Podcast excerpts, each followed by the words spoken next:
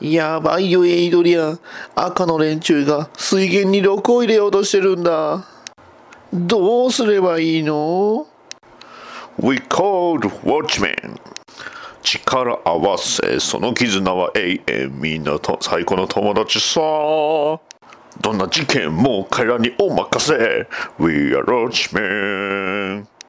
ナイトオールはダンス好き、踊り明かすぜ。ロシアは歯は動物が友達。普段はバカやってるけどな。バカでーす。悪党には制裁、ドラッグはしない。午前0時にはベッドに入ってお休み。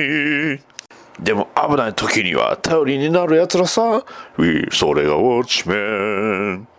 シルクスペクターはみんなのアイドル。コメディアンは彼女の大ファンさ。シルクちゃんっては冷たいんだから。オジマンディアストブバプティスは生かした名探偵コンビ。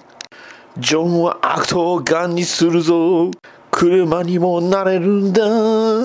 力を合わせ、みんなで立ち向かう。それがウォッチメン。時間がないぞ、終末の時。それがウォッチメン。Watch out! バッダディバッダダダバッダディバッダダダバッダディバッダダダバッダディバッダダダバッダディバッダディモービル放送局はい始まりましたバッドダディモービル放送局第49回パーソナリティのバッドダディです。ついに来ました。49回。ということは来週はそう50回ですね。まあね、えー、49回ということで今回ね取り上げさせていただく作品がまあ、えー、まあ、タイトルにあるようにウォッチメンですので。はい。いやね、えー、まあ今まで折に触れてちょこちょこねウォッチメンの話題は出したんですけどまあちょうどね、えーまあ、DC の、ね、DC ユニバースリバース、ね、そしてその続編であるザ・ボタン、ねえーえー、さらに、えーまあ、これからね始まる「ドゥーンゼイ・クロック」という、えー、本国でもすごいね、えー、流れが出てきておりますので、まあ、今回このねウォッチメン会を聞いたら、まあ、別にウォッチメン見なくても大丈夫だよっていうぐらいには、えー、説明しようかな。もしくは、まあ、このさ、ねえー、放送を聞いて、まあ、ウォッチメンにちょっと興味持ったから、まあえー、ちょっと触れてみようかっていう方もねおられるおられればいいかなと思っております。というわけで始めます。バトダディモービル放送局第49回。テーマはウォッチメン。バッタリーバッタリーモービル放送局。じゃん。鉄の町愛知県東海市が今危険にさらされている。この町は俺が守るフラッドイン。イン私は地中深くにある鉄の国パイロニアスから愛知県東海市にやってきた。俺が東海座？この町に新たなヒーローが誕生した。私に力を貸してほしい共に戦おう。鉄の絆で結ばれた戦士の戦いが今始まる。鉄鋼戦士東海座。地域限定で人知れず活躍中バトダディピックアップニュース。はいそれでは、えー、今週1週間のニュースをお話しさせていただくんですが、えー、来月12月から1月にかけての新作の発表がありましたので、えー、紹介させていただきます。すべてコミックの新作になります、えー、まず、えー、スワンプシングウィンタースペシャル、えー、こちらが、えー、ライターがトム・キングというね、えー、バットマンの今のバットマン誌のライトを務めております。トム・キングが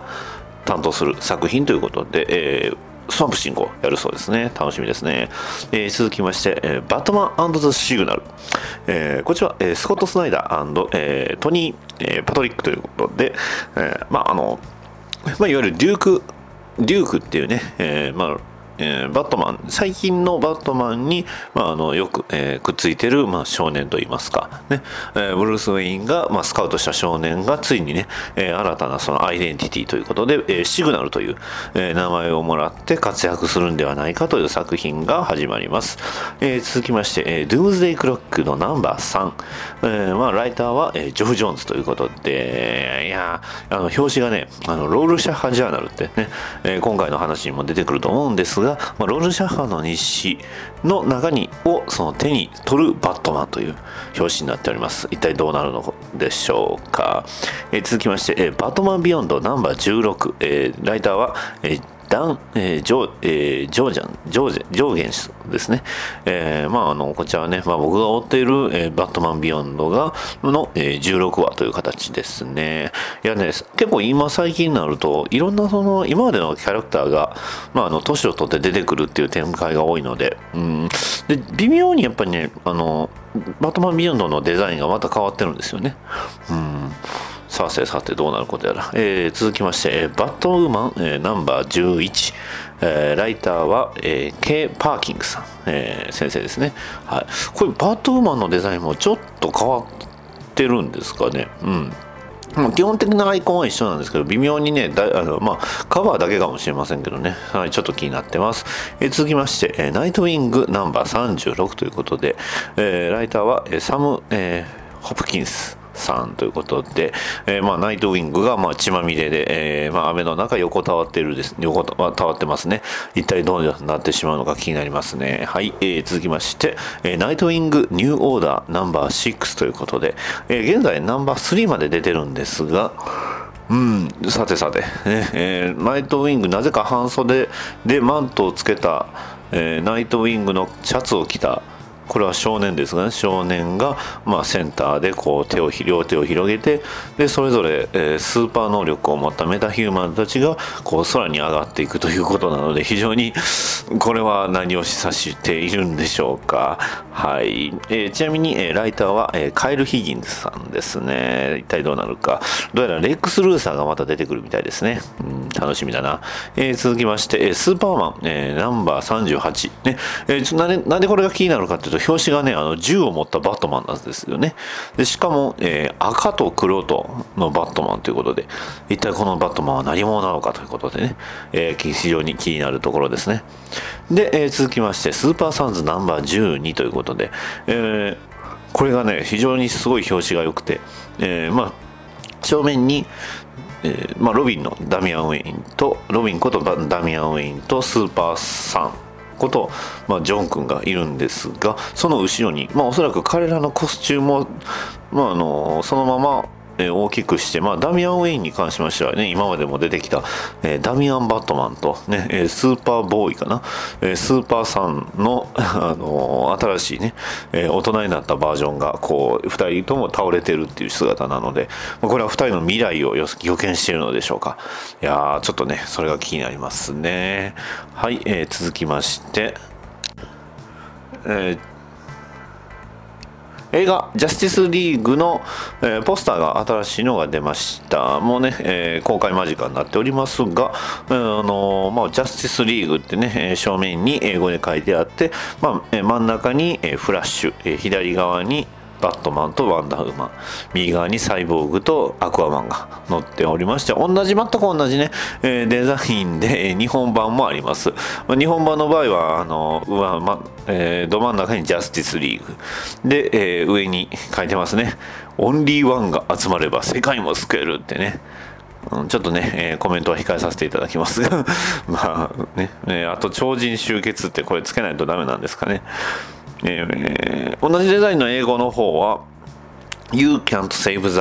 world alone ということで、えーまあ、これが結構ずっと、えーまあ、テーマになってるんだとは思うんですけど、えーそれがね、え全く、まあ、日本の方にはないですけど一体どうなることやらって感じですね。はい。まあ楽しみですね。本当ねいろんなジャスティスリーグ関係のことがね思いっきり出ておりますのでうんこれはこれはって感じですけど。はい続きましてえーっと This is、えー、Shazam to Star、えー、ジャッキー・ラビっていうね、えーかということで、えーシャザムの、ね、えー DC エクステンデッドユニバースかどうかはちょっとわかんないんですけど、えーシャザムの、ね、シャザムか、シャザムを、えー演じられる役者さんが、俳優さんが決まったということで、えーザッカリー・レビーです。ラビーさんかな。ちょっとね、僕もあんまり、えー詳しくはちょっとご存知ではないんですが、えー非常にまあ、好きな日本でもこうすごいファンえ根強いファンがついてる方ということなので、えー結構ね思ったよりもそのシャザムシャザムってすごく顔がこうごついイメージあるんですけど結構ねシュッとしたっていうかあのスマートな感じなんでね、まあ、この方がねこうねスーツをつけると一体どうなるのかっていうのがすごく気になりますね。はい。えー続きまして、えー Listen to tracks from、えー、 Danny Elfman's Justice League soundtrack ということで、えージャスティス・リーグのサウンドトラック、サントラがの、えー発売が決定しましたということです。ただね、YouTube でこうおお試しでね、聞けるかなと思ったんですが、まあ、いわゆるおまくにといいますか、このね、えー日本では聞けませんよと言われましたんで、ショックですね。はい。えー、と続きましてあシャザムのね主演はチャックっていう映画とあとマイティー・ソーダークワールドにも出てきましたザカリー・リーバイって読むみたいですね、えザカリー・リーバイさんが、えーやられるそうです。で、監督は、えアナベル資料人形の誕生の、えーデビッド・ F・ サンドバーグ監督ということでうん非常に楽しみですね。はい以上になります。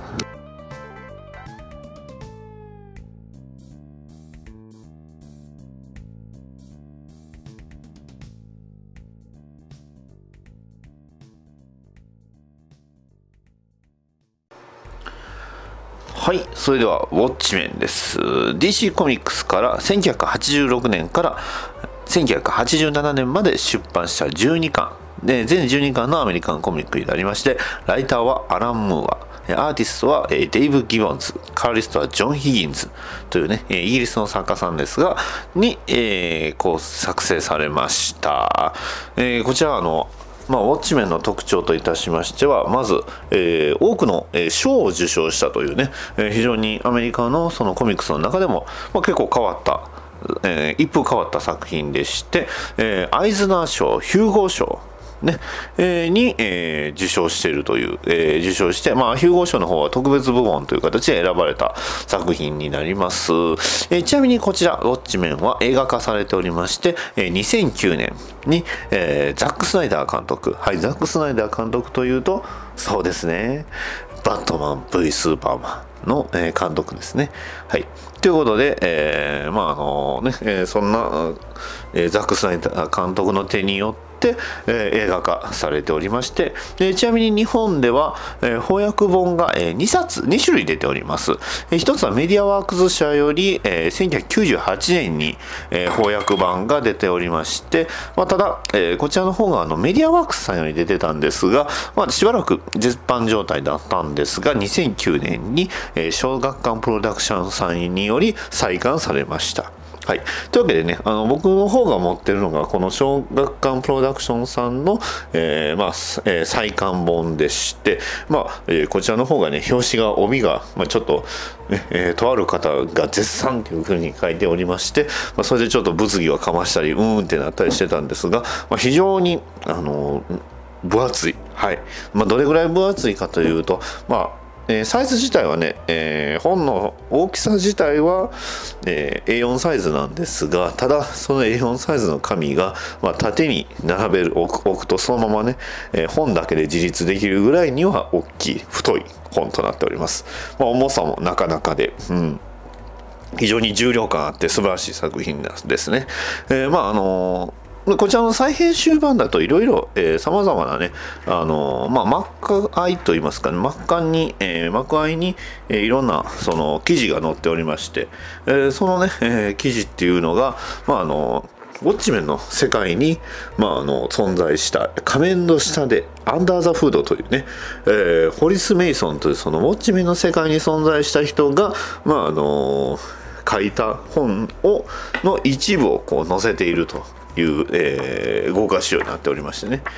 はい、じゃあまあそんな感じでね、えー話しさせていただきます。ウォッチメン、えーまあ今回はね、えー実際ウォッチメンの本をこう、えーペラペラとめくりながら、ねえ楽しんでいきたいなと思っておりますので、まあえーおそらくなかなかの長い時間になると思いますのでよろしくお願いします。ということです。はい。まあね、えー始まりは、えーまあこれ結構ねあの非常にあの当時の世相を非常に強く、えーまあむえーまあ、アラン・ムーアがこう、まあ、かなり反映させておりまして、まあ、現代のその不安っていうものを、えー非常に反映させてる作品になっております。まあ、いわゆるそのスーパーヒーローっていうのは一体何者なのか、スーパーヒーローとは何なのか、現実にスーパーヒーローがいればどうなるのか、そしてそのスーパーヒーローはアメリカ人で世界にはたった一人しかいなければね、いなかったら一体どうなってしまうのかという話になっておりますね。えーいろいろな、えー、様々なキャラクターが登場しております。えーただ、このキャラクターなのですが、最初はあのディティクティブコミックスに、えー DC 社にもともといた、えーヒーローを、えー使う予定だったそうなんですよね。えーただ、そこから、まああのオリジナルのヒーローに変わったっていう経緯は、まあ、それぞれね、いろんなあの経緯、えー長い間の経緯があるんですが、まあ、確かに、まあ、今実はね、いろいろ活躍してたり、僕がこうちょっとね、知るようになったヒーローで、あれって、これ確かにウォッチメンっぽいよな、じゃなかったんですよね。えーそのヒーローたちがウォッチメ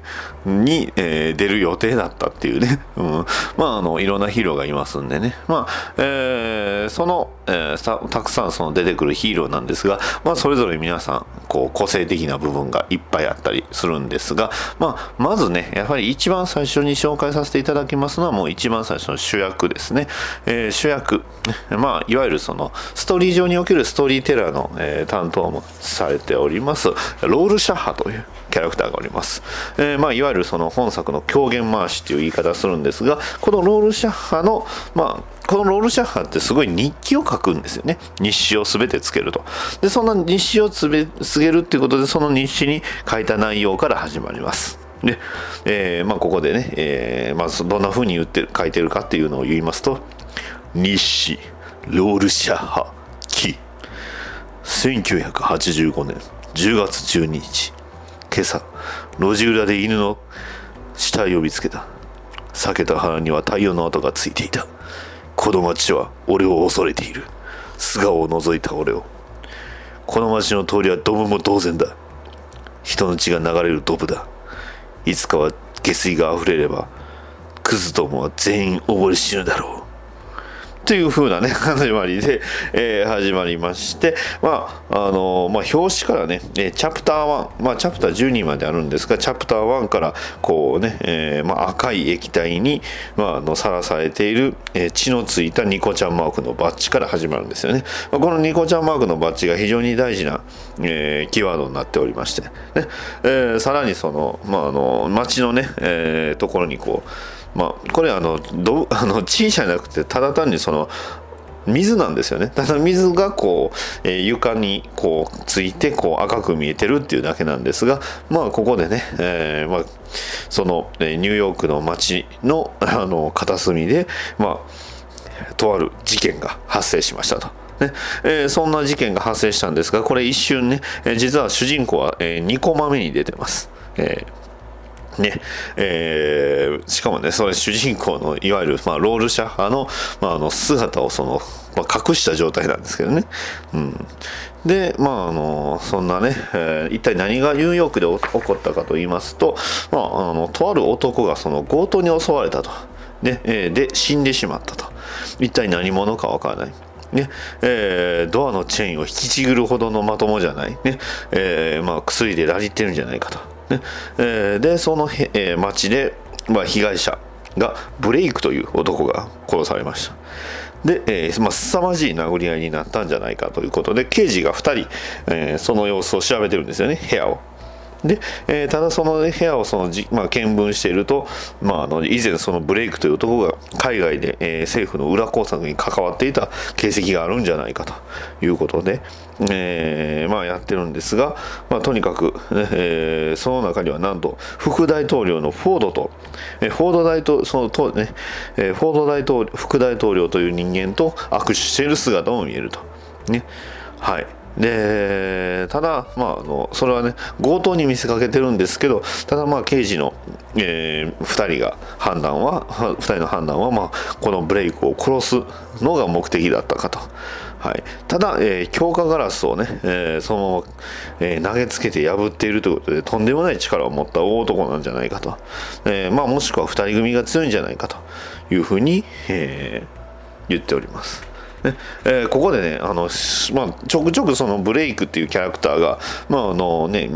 えー耳の上ぐらいがもうちょっと、えー髪の毛が白くなってる、えーちょびひげつけたこう中年のね、えまあ、そこそこがたいのいいおじさんが、まあ、ボコボコにされてるコマがこうちょこちょこ入っていくんですが、まあ、最後にね、え刑事2人が、まあ、エレベーターマンに対して「えーお宅ら何回なさる?」っていうふうに、ま、言われるんです。で「はいよ1回ね」って言うんですけどその時に、ま、ブレイクがあのガラス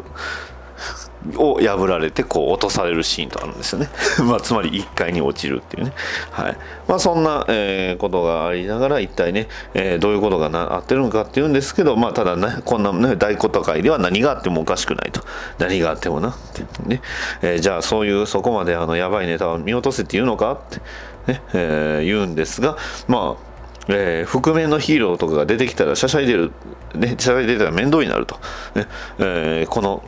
世界には実は覆面のヒーローというのが存在している。ただ、この覆面のヒーローっていうのは、1977年にはキーン条約という条約で、えー政府公認のヒーロー以外の自芸行為が違法になりました。ねただ、しかしその中にもたった一人だけそれを、ねえー無視する、えー違法なヒーローが存在すると。それがロールシャッハと。いうことですよね。で、さらにロールシャッハは2件の第1級殺人の容容疑がかけ,、えーかけられているということです。はい、でそんな2人が、まあ、1人の、えー不老者不老者っぽい格好をした、まあ、あの看板を持った、ね、えー謎の赤毛の男とすれ違います。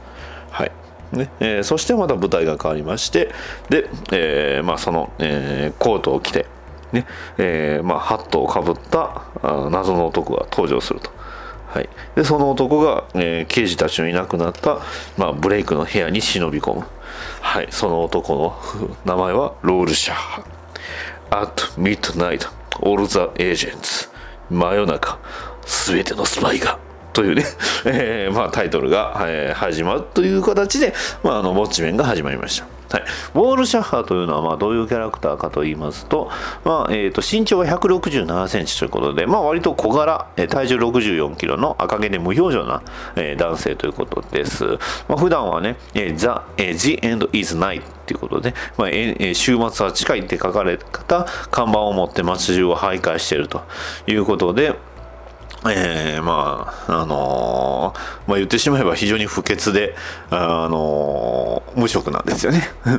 で、えーロールシャッハの衣装っていうのは、まず、えーフェード、フェフェードーラの帽子、えー灰色のスカーフ、えー茶色のトレンチコート、で、えーまあ茶色のえー革手袋、えー紫色のストライブ、えー全く磨かれてないエレベーターシューズ、そして、えーロールシャッハテストのような十字に黒い液体が流動しているインクプロットマスクというものです。はい。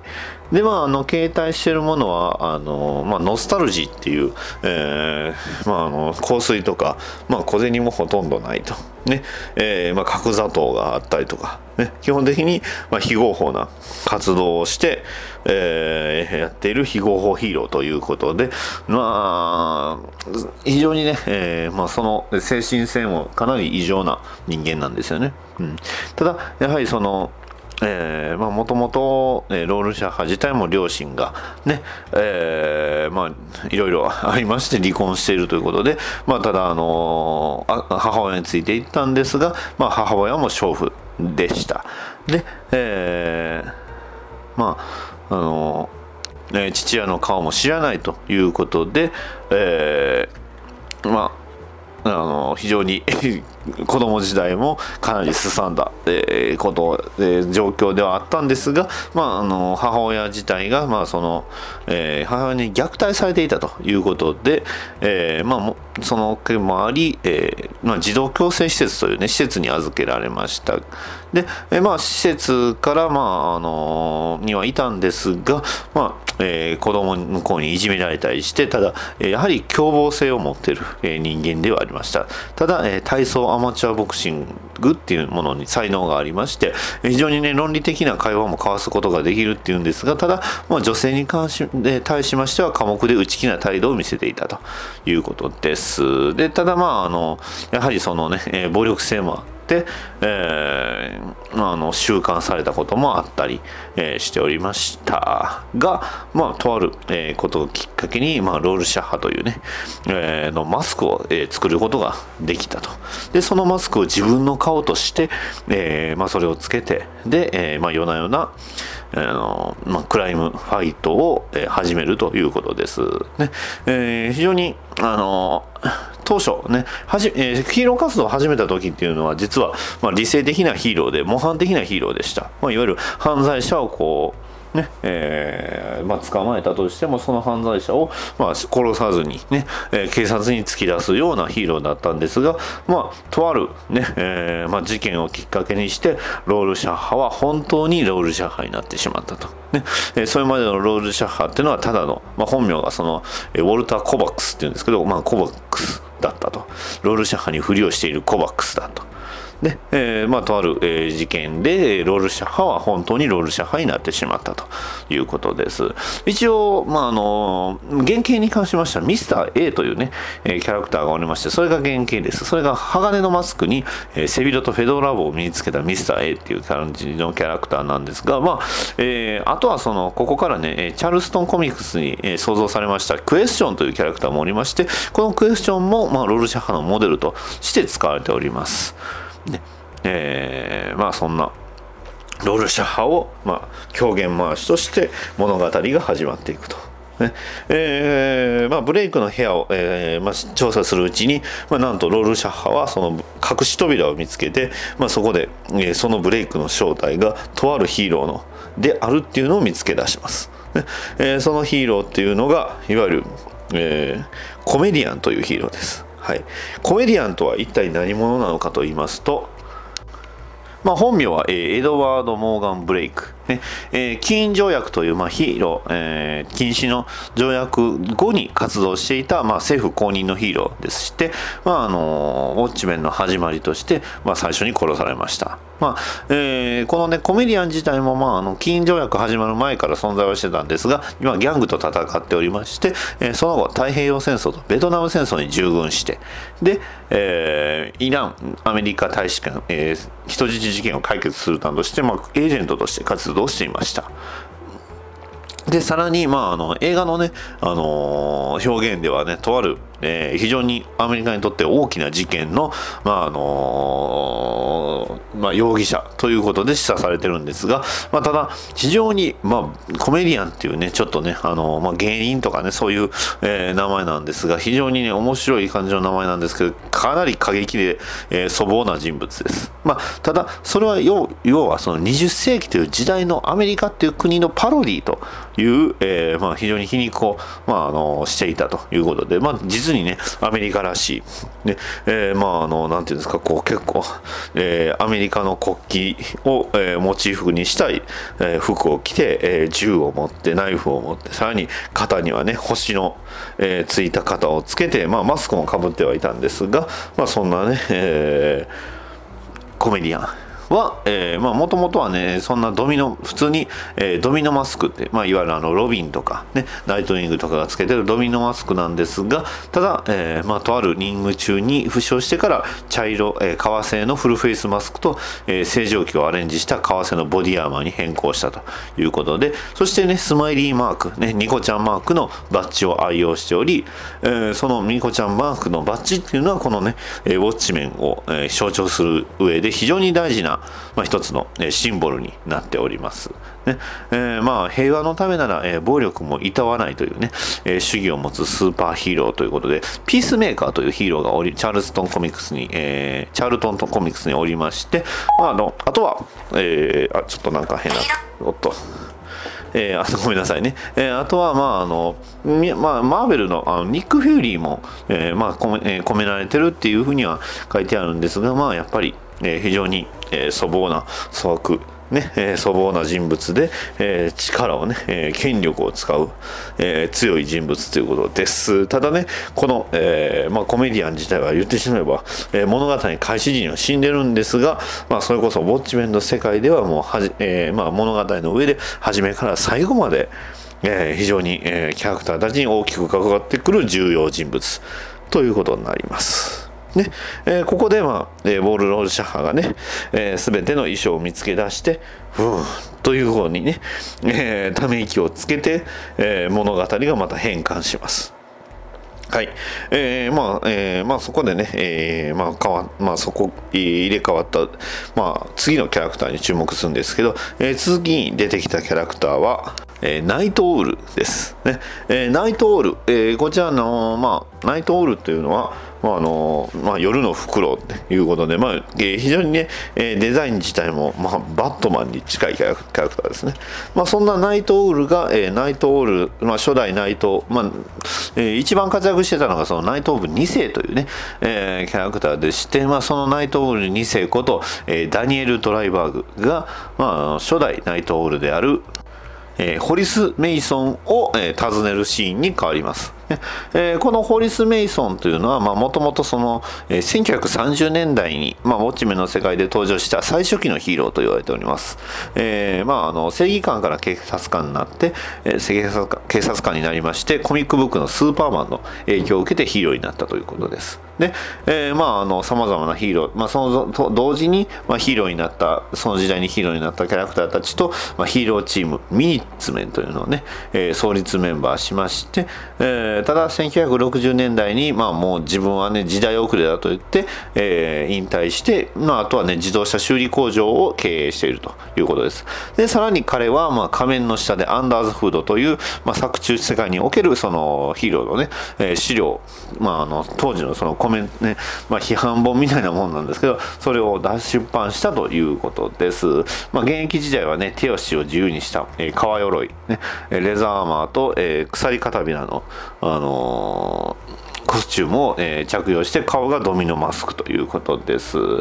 はい。まあ、えーただね、えーこのヒーローの、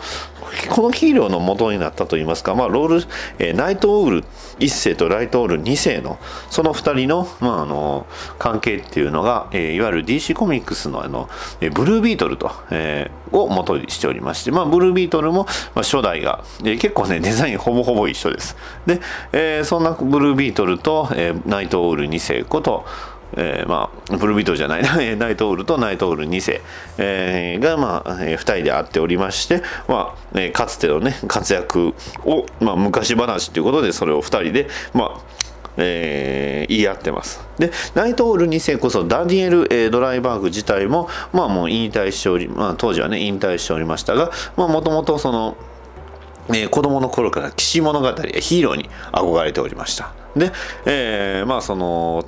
父親が、まあ亡くなった父親が、え銀行家であったということで、かなりね、お金があったと。いうことです。ただ、えーまあ、あの、金条約で、えーまあ、制定とともに引退したんが、ただ、引退したんですが、ただね、えー情熱を、まあ、持て余していたといいますかね、でずっと溜め込んでおりました。で、えーまあ、もともとはその、えー現役時代、ナイトオール2世として活躍していたのは、いわゆるその、なえーロールシャッハの相棒だったんですよね。で、とある事件がありまして、ロールシャッハを、まあ、あの、と別れて、で、その後、金条約で、えーまあ、ナイトオールを引退したというキャラクターです。えーっとね、えーバットマンが、えー非常に、バットマンとブルービートルの2代目のを元にした、えーキャラクターというふうにはなってるんですが、まあ、ただ、えーまあ、あのーやっぱりね、まあ、あの戦い方もあの格闘技であったりださまざまなその道具をいろんな道具を使ったり装備を使ってるっていうのが、えーこのナイトオール2世の特徴で、えーまあ、ただそのナイトオールとは、えーまあ、ごめんなさい、えーロールシャッハとは、えー友人だったんですが、えーまあ、あの家帰ってみると、えーかつての友人が勝手に家の中に入って、まあえー勝手に自分のえー食料を食べていたという、えー風に、えーまあ、また再開します。ねで、まあ、久しぶりって、えー相変わらずどうしてたって言うんですが、まあ、ロールシャッハはまだ捕まっちゃいないと。で、えーロールシャッハが一体なぜナイトオールのところに、えーた訪ねたかと言いますと、なんと、ね、えーまあ、血のついた、えーニコちゃんマークのバッジを出して、まあ、いわゆる、ね、えーコメディアンが殺されたと。誰かに殺された。ね、で一体、えーまあ、もしかしたら自分が、えーえー次殺されるのは、えーナイトオールかもしれないということでいわゆる警告に来たんですよね。まあえーそれも含めてナイトオール自体をこう、ねえーまあナイトホールといいますかそのブレイク、えーコメディアンとブレイクをイコールで、えー結びつけられる人物っていうのは、まあ、少ないということなので、まあ、ここでもナイトホールを、ね、ロールシャッハは疑っていたのかもしれませんね。で、えーまあ、ナイトホール自体はそんなこともつゆ知らずまあえー まあねえーまあ、そんなこともない久しぶりってやってこう再会を喜ぶんですが、えーロールシャッハは、まあ、それを、えー聞きながらも、えーまあ、聞き流しながら、まあ、とにかく誰かがね、えーヒーローを狙ってる可能性があるということで、まあ、すぐ、えー去っていきます。ねまああのー彼らがね、えーパートナーだった頃は、ね、一緒にはいたんですが、えーまあないね、えーダニエルがね、えーあの頃は楽しかったロールシャッハどうしてこんなことにって言うんですが、まあ、ロールシャッハは自分で降りたんだろうということで去っていくということです。はい、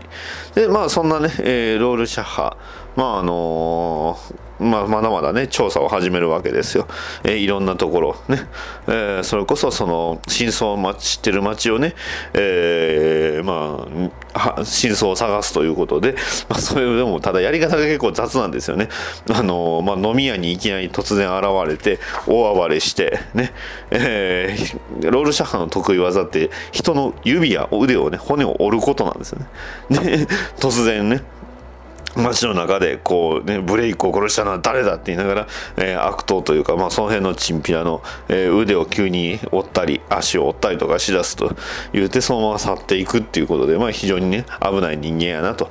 えーそして、えーさらにねその後、えーロールシャッハが向かったのは、まあ、いわゆるベイトというね、え世界一の天才と呼ばれている男のもとにやってきます。はい、このベイトこの,、えこのベイト自体も、え元ヒーローでして、えそのヒーローの名前はオジマンディアス。ねまあ、オジマンディアスっていうとあのいわゆる、ね、最近で言うと、ね、とあるスマホゲームを思い出しますがこのオジマンディアスことエイドリアン・ベイト、ねえーヒーロースーパーヒーローを引退しまして、まあ、そう自分で会社を立ち上げた。でさらに会社を立ち上げて、えー非常に、まあ、あの頭がいいので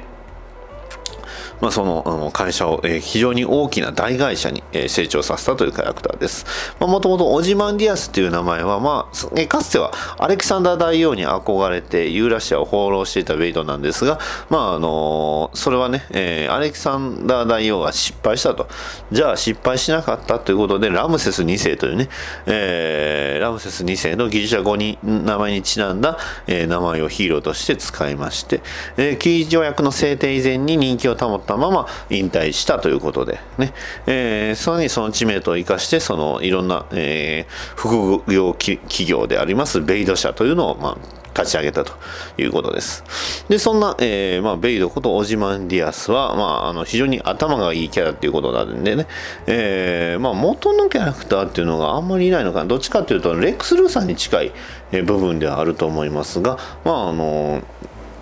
すごいです。めちゃくちゃ。身体能力は。ね、どれぐらいすごいかっていうと、まあ、後々に出てくるんですけど、えー銃弾をね、えー握ったりします。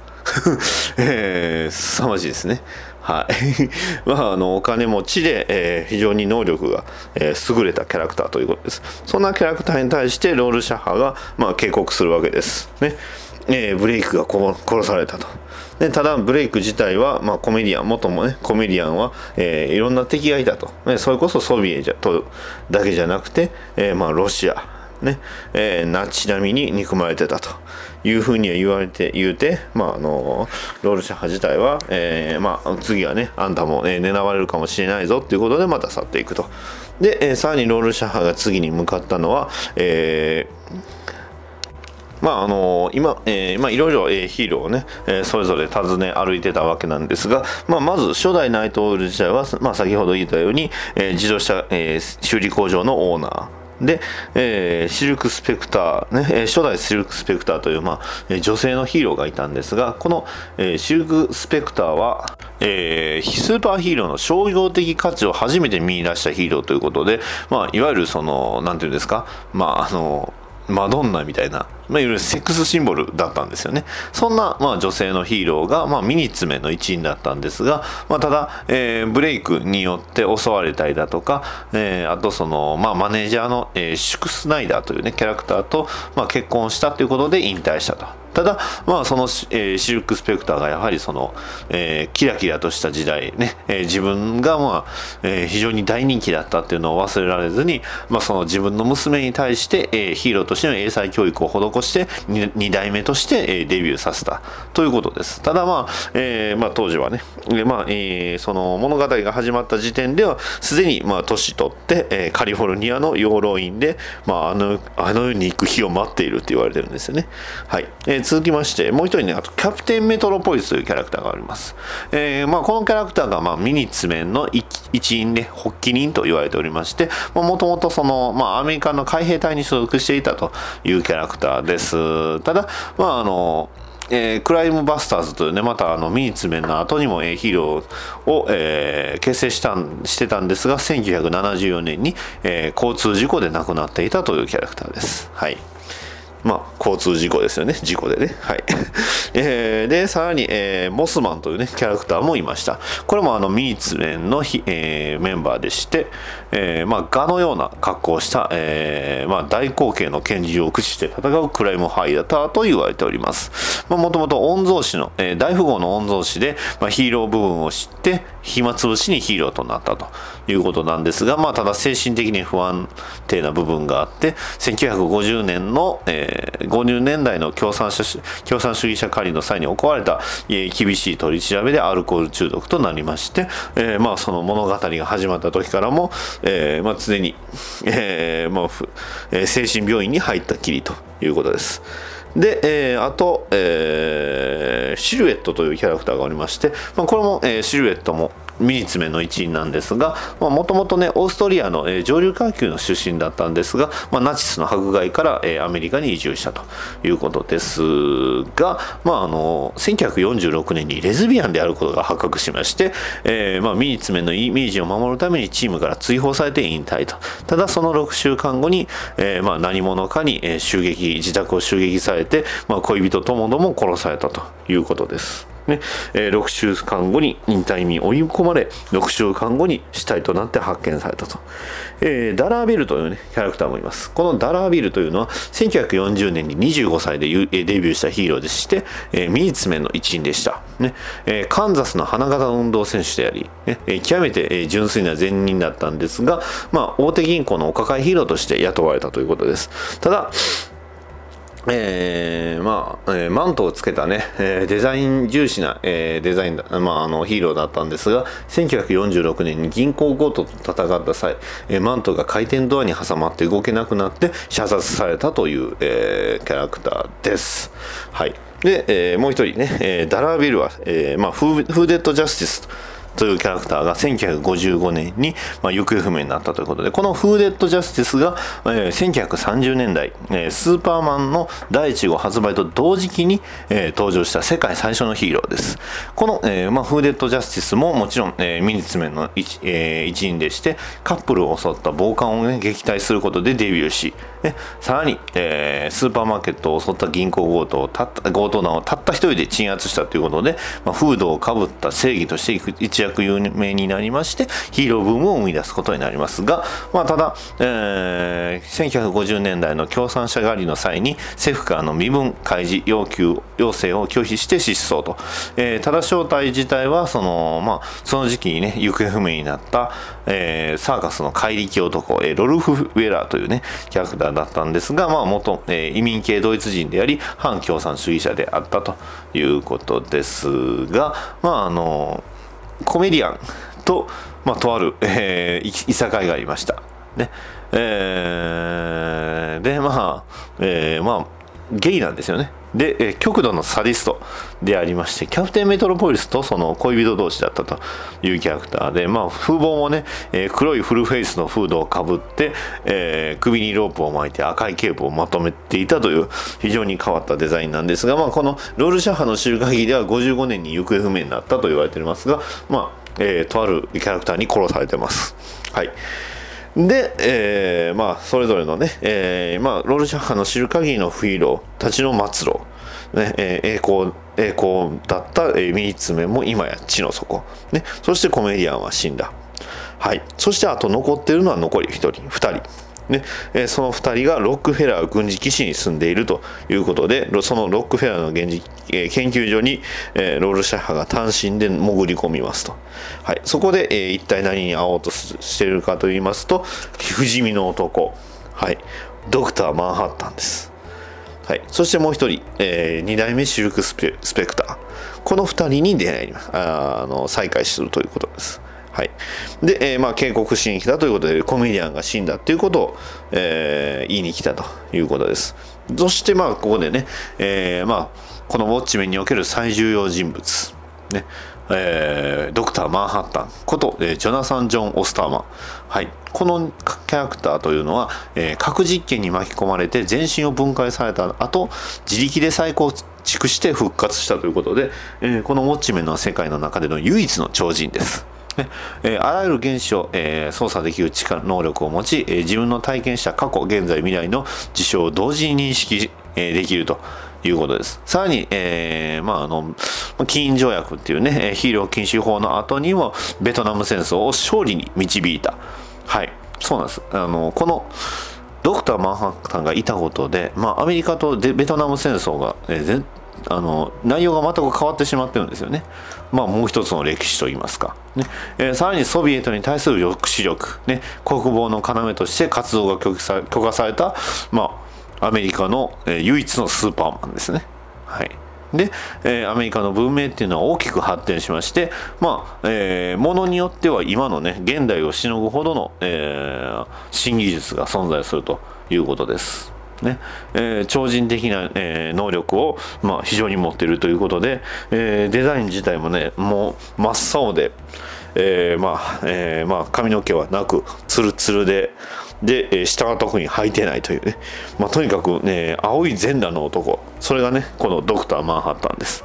でさらに人間性も非常に、えー希薄になってつつあるキャラクターということでえ、まぁもともとは、えーキャプテンアトムというね、えー DC の、えーキャラクターがいるんですがそれがね一応元になってます。ただ、まあ、キャプテンアトムアトムっていうとどうしてもね、えー アトムっていうと最近、まあ、日本人だとあの例の100万馬力ですけど、まあえー DC コミックスでアトムっていうと今で言えば、ね、DC エクステンデッドユニバースに出てくる、ねえーブランドン・ラウスのあのドラマ、えー DC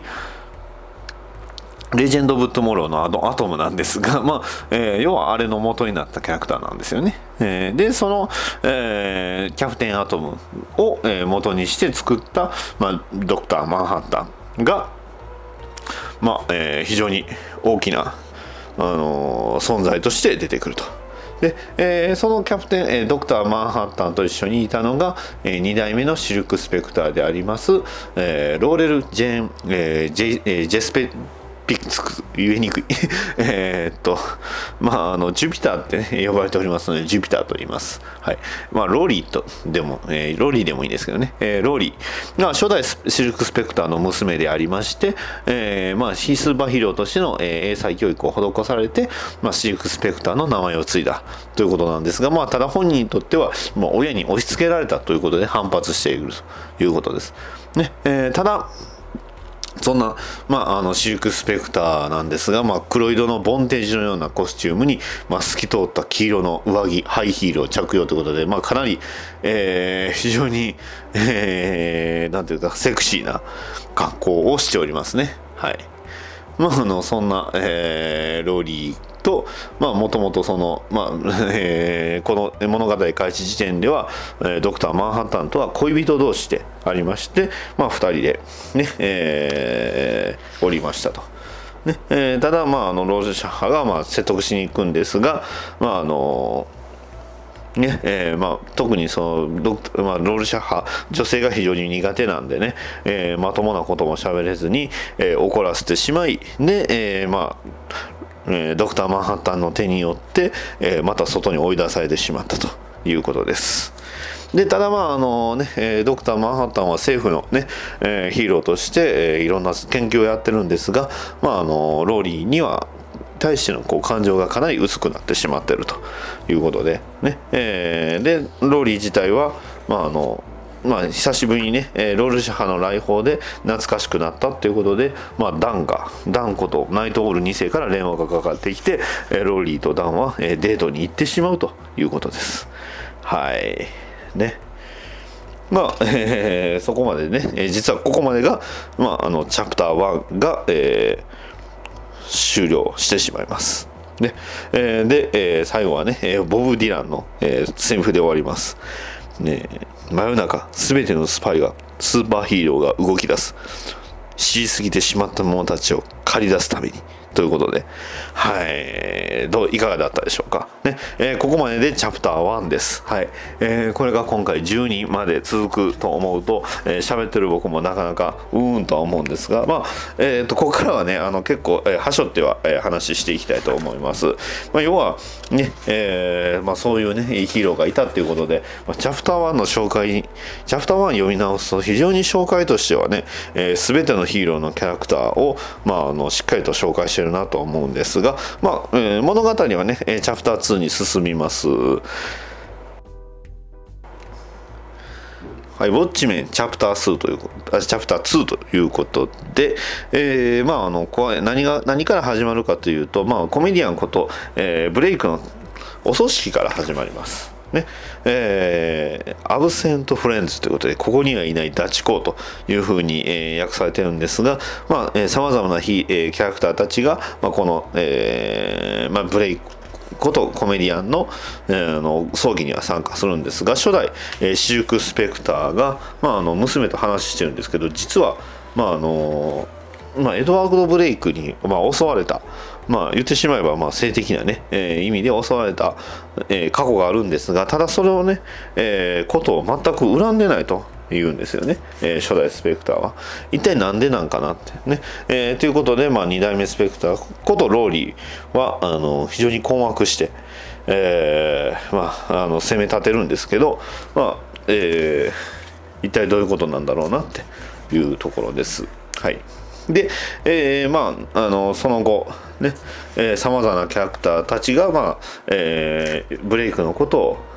こう、えーまあ、思い出すと、ねえーまあえー初代シルク・スペクターは例のその襲われた時のこと。で、えーまあ、オジマンディアスの、えーまあ、記憶であればその第、えーまあ、とある会合があって。ねえーまあ、それぞれヒーローの会合があったんですが、まあ、その、えー会合の最中に、まああのえーキャプテンメトロポリスがこうね、あの仕ろ仕切ろうとするんですが、まあ、そこでね、えーコメディアンは、まあ、何をしたかっていうとその地図を燃やしてね、えーこんなもんじゃ、えー世界が変わるもん変わるわけがないと、ねえーお前らには漫画の主人公がお似合いだぜ。ということで、まあ、離れていくとで、えそれぞれみんなその集まってヒーロー活動をしないとダメだと言われてるん、えー言うんですがただね、えーそういうそんなわけ、えーそんなことを知る暇はないということでみんながバラバラになるというシーンであったり、でこのね、えージョンこと、えードクターマンハッタンの記憶は、えーベトナム戦争の当時のね記憶なんですよね。えーベトナム戦争時ね、えーまあ、もちろん、えーこの、えードクターマンハッタンの活躍のおかげで、えー勝利を収めることはできましたがただ、えーベトナム人にとってはどっちが勝とうが関係ないと。ねえー戦争に負けててえらいことになったのはアメリカだということで、えーコメディアンは言うんですよね、えーただそのコメディアンがね、え企画しようとする、え直前に、まあ、コメディアンのもとに一人の女性が、え来てしまいます、まあ、その女性は、えまあ、コメディアンと、え関係を持っていた女性なんですが実はねお腹の中に、えー子供がいると、ね、だから、えその、えーまあ、あのコメディアンに変えるなっていうふうに言うんですが、まあ、そのコメディアンと、えーまあ、いさかいになってでさらにその割れた瓶を使ってコメディアンの顔を傷つけるわけですよ。はいえーまあどえーまあ、途中でねとある事件でコメディアンがその革のマスクかぶるっていうんですが実はそれは、ね、自分がかつてその、えーまあ、子供をね身ごもらせた女性によって傷つけられたと。ねえーで怒りに駆られたコメディアンはそのまま、えー銃で、えーまあ、母親を、まあ、その自分と関係になった女性を撃ち殺すと、ね、もちろんその、えー、子供は亡くなってしまいますが、えーまあ、それを、えー、ジョンことドクター・マンハッタンは黙って見るしかない、まあ、やめるんだっては言うんですがただ見てるだけしかないと、ねえー、でもなんでね。えー、その気になりゃ銃を蒸発させるなり弾を溶かすなり、ね。えー、あの瓶を雪に変えることはだってできたはずだと、ね。えー、一体、え、何何もしなかったと。言ってしまえばそのブレイクコメディアンからすればドクター・マンハッタンの本心は、え、人間なんざ虫けらも同然としか見れてないと。ね。えー、そしてサリー・ジュピターの娘にも飽きちゃうに飽きちまうに決まってるぜって言いながら、えー去っていきます。ね、あんたが分からなくなったって毒。あんたまでおかしくなっちまうなんて、主よ、我らを救いたまえ。とと言います。はい。まあ、この時言ってしまえばなぜ女性がこの、えー、ドクター・マンハッタンにとってはもう女性がなぜ、えー、まあ、ブレイクを傷つけたかもブレイクがその女性を殺したかも全く理解できてなかったということですよね。はい。で、えー、ナイトオールも、えー、このコメディアンのことを思い出します。ねえー、禁煙条約の、えー、制定直前、ねえー、警察官たちがね、えーまあ、ヒーロー隊ヒーロー活動ヒーロー隊に対して、えーまあ、あのデモを起こしますということで、まあ、そのデモの影響で、えー、とにかく街が荒れ果ててしまうということです。ねえー、で、えー、それをまあ鎮圧しようとするナイトオールとコメディアンなんですが、まあ、そのコメディアンがまあやりすぎるということですね。はい。ね。えー、アメリカンドリームはどうなってしまったんだっていうことでナイトオールは嘆くんですが、えー、コメディアンは言います。夢が現実になったのさ。こいつがそうよ。俺は行くぞ。政府の連中の気が変わっちまう前に人暴れしてやろうぜ。っていうことで大暴れしていったという、えー、まあ、あのことを思い出しでさらに、えー、ロールシャッハはまあ一つの手がかりを見つけます。というのもこの、えーまあ、ロールシャッハも実は潜んでたんですが、えー、このあのお葬式の最中に一人だけヒーローじゃない、えーまあ、ロールシャッハの知ってる中でヒーローじゃない人間がいたと。はい、それが、えー、エドガー・ウィリアム・ジャコビまたの名を、えー、エドガー・ウィリアム・ボーンまたの名をモーロックといういわゆるスーパーヴィラン、ねえー、ヴィランなんですよね。モーロックというヴィラン、ねえー、1900、えー、かつてね、えー、17歳でステージマジシャンとして活躍しておりまして、えーまあ、ドクター・マンハッタンとも、えーまああのー、対決したい、えー、ヒーローたちに、えー、幾度もなく対決したんですが、まあ、ただ、えー、そのままコメディアンによって逮捕されたというキャラクターです。で、えー、そんなねもう、えー、モーロック自体は、まあえー、耳の尖ったただのおっちゃんなんですが、えー、10年無無所暮らしをして、えー、何もかも嫌になったということです。ただロールシャッハはなんでこの、えー、今日の葬儀に来ていたんだっていうことで、えーまあ、あの尋問するわけなんですがその、えー、モーロックのもとに、えー、コメディアンが、えー、実は現れてたんですよね。突然1週間ぐらい前に。で、えー、そのなぜ現れてたかというともう泣きながらね、えー、で、えー、まあ、自分のコスチュームをつけてやってきたと、えー、マスクだマスクはつけずに。ねえー、で、えー、とにかくね、えー、何かをね、えー、モーロックに対して、えー、言うと。何を言ってるか全然わからないと。で、えー、酒をね、えー、奪っていって、で、えー、そのまま、え、泣きながら、あの、去っていったと。いうことで。ね。えー、ああ聖母様お許しください。お許しください。お許しください。畜生は何がおかしいんだよ。言ってみろ。何がおかしい？わからねえ。教えてくれよ。誰か教えてくれよ。っていうふうに言ってまあまたいなくなったと。いうことです。ね。はい。で、えー、まああのモロックそしてさらにそのモーロック実は、まあ、違法薬物を、え摂取してたんですがなんと彼はがんだったということですね。はい、でロールシャッハは、まあ、今日のところは見逃してやるということで、えー、まあ、去っていきます。はいねえー、一体何が真実なのかがさっぱりわからない、えー、まあ、これを読んでいる読者と、えー、ロールシャッハですが、まあ、ロールシャッハ自体は、まあ、ちょっと整理します、ねえまあえコメディアンブレイクがどういう人間だったのか。そしてそのブレイクは何かを分かっていたと。何かを知ってしまったんじゃないかと。いうことで、えまあ、ヒーローがヒーロー外に合ってると。はい。えここでねとある、えーのまあ、あのジョークを言うわけなんですが、まあ、そんなジョークも言ってしまえば、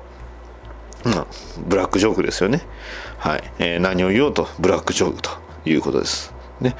えー朝が来ようと寝てたまるか心臓がガタつこうが知ったことか俺は祝杯をあげるのさあんなコメディアンどものためじゃないここにないダチ公のためにっていうエルビス・コステロの言葉とともに、えーロールシャッハがあのエドワード・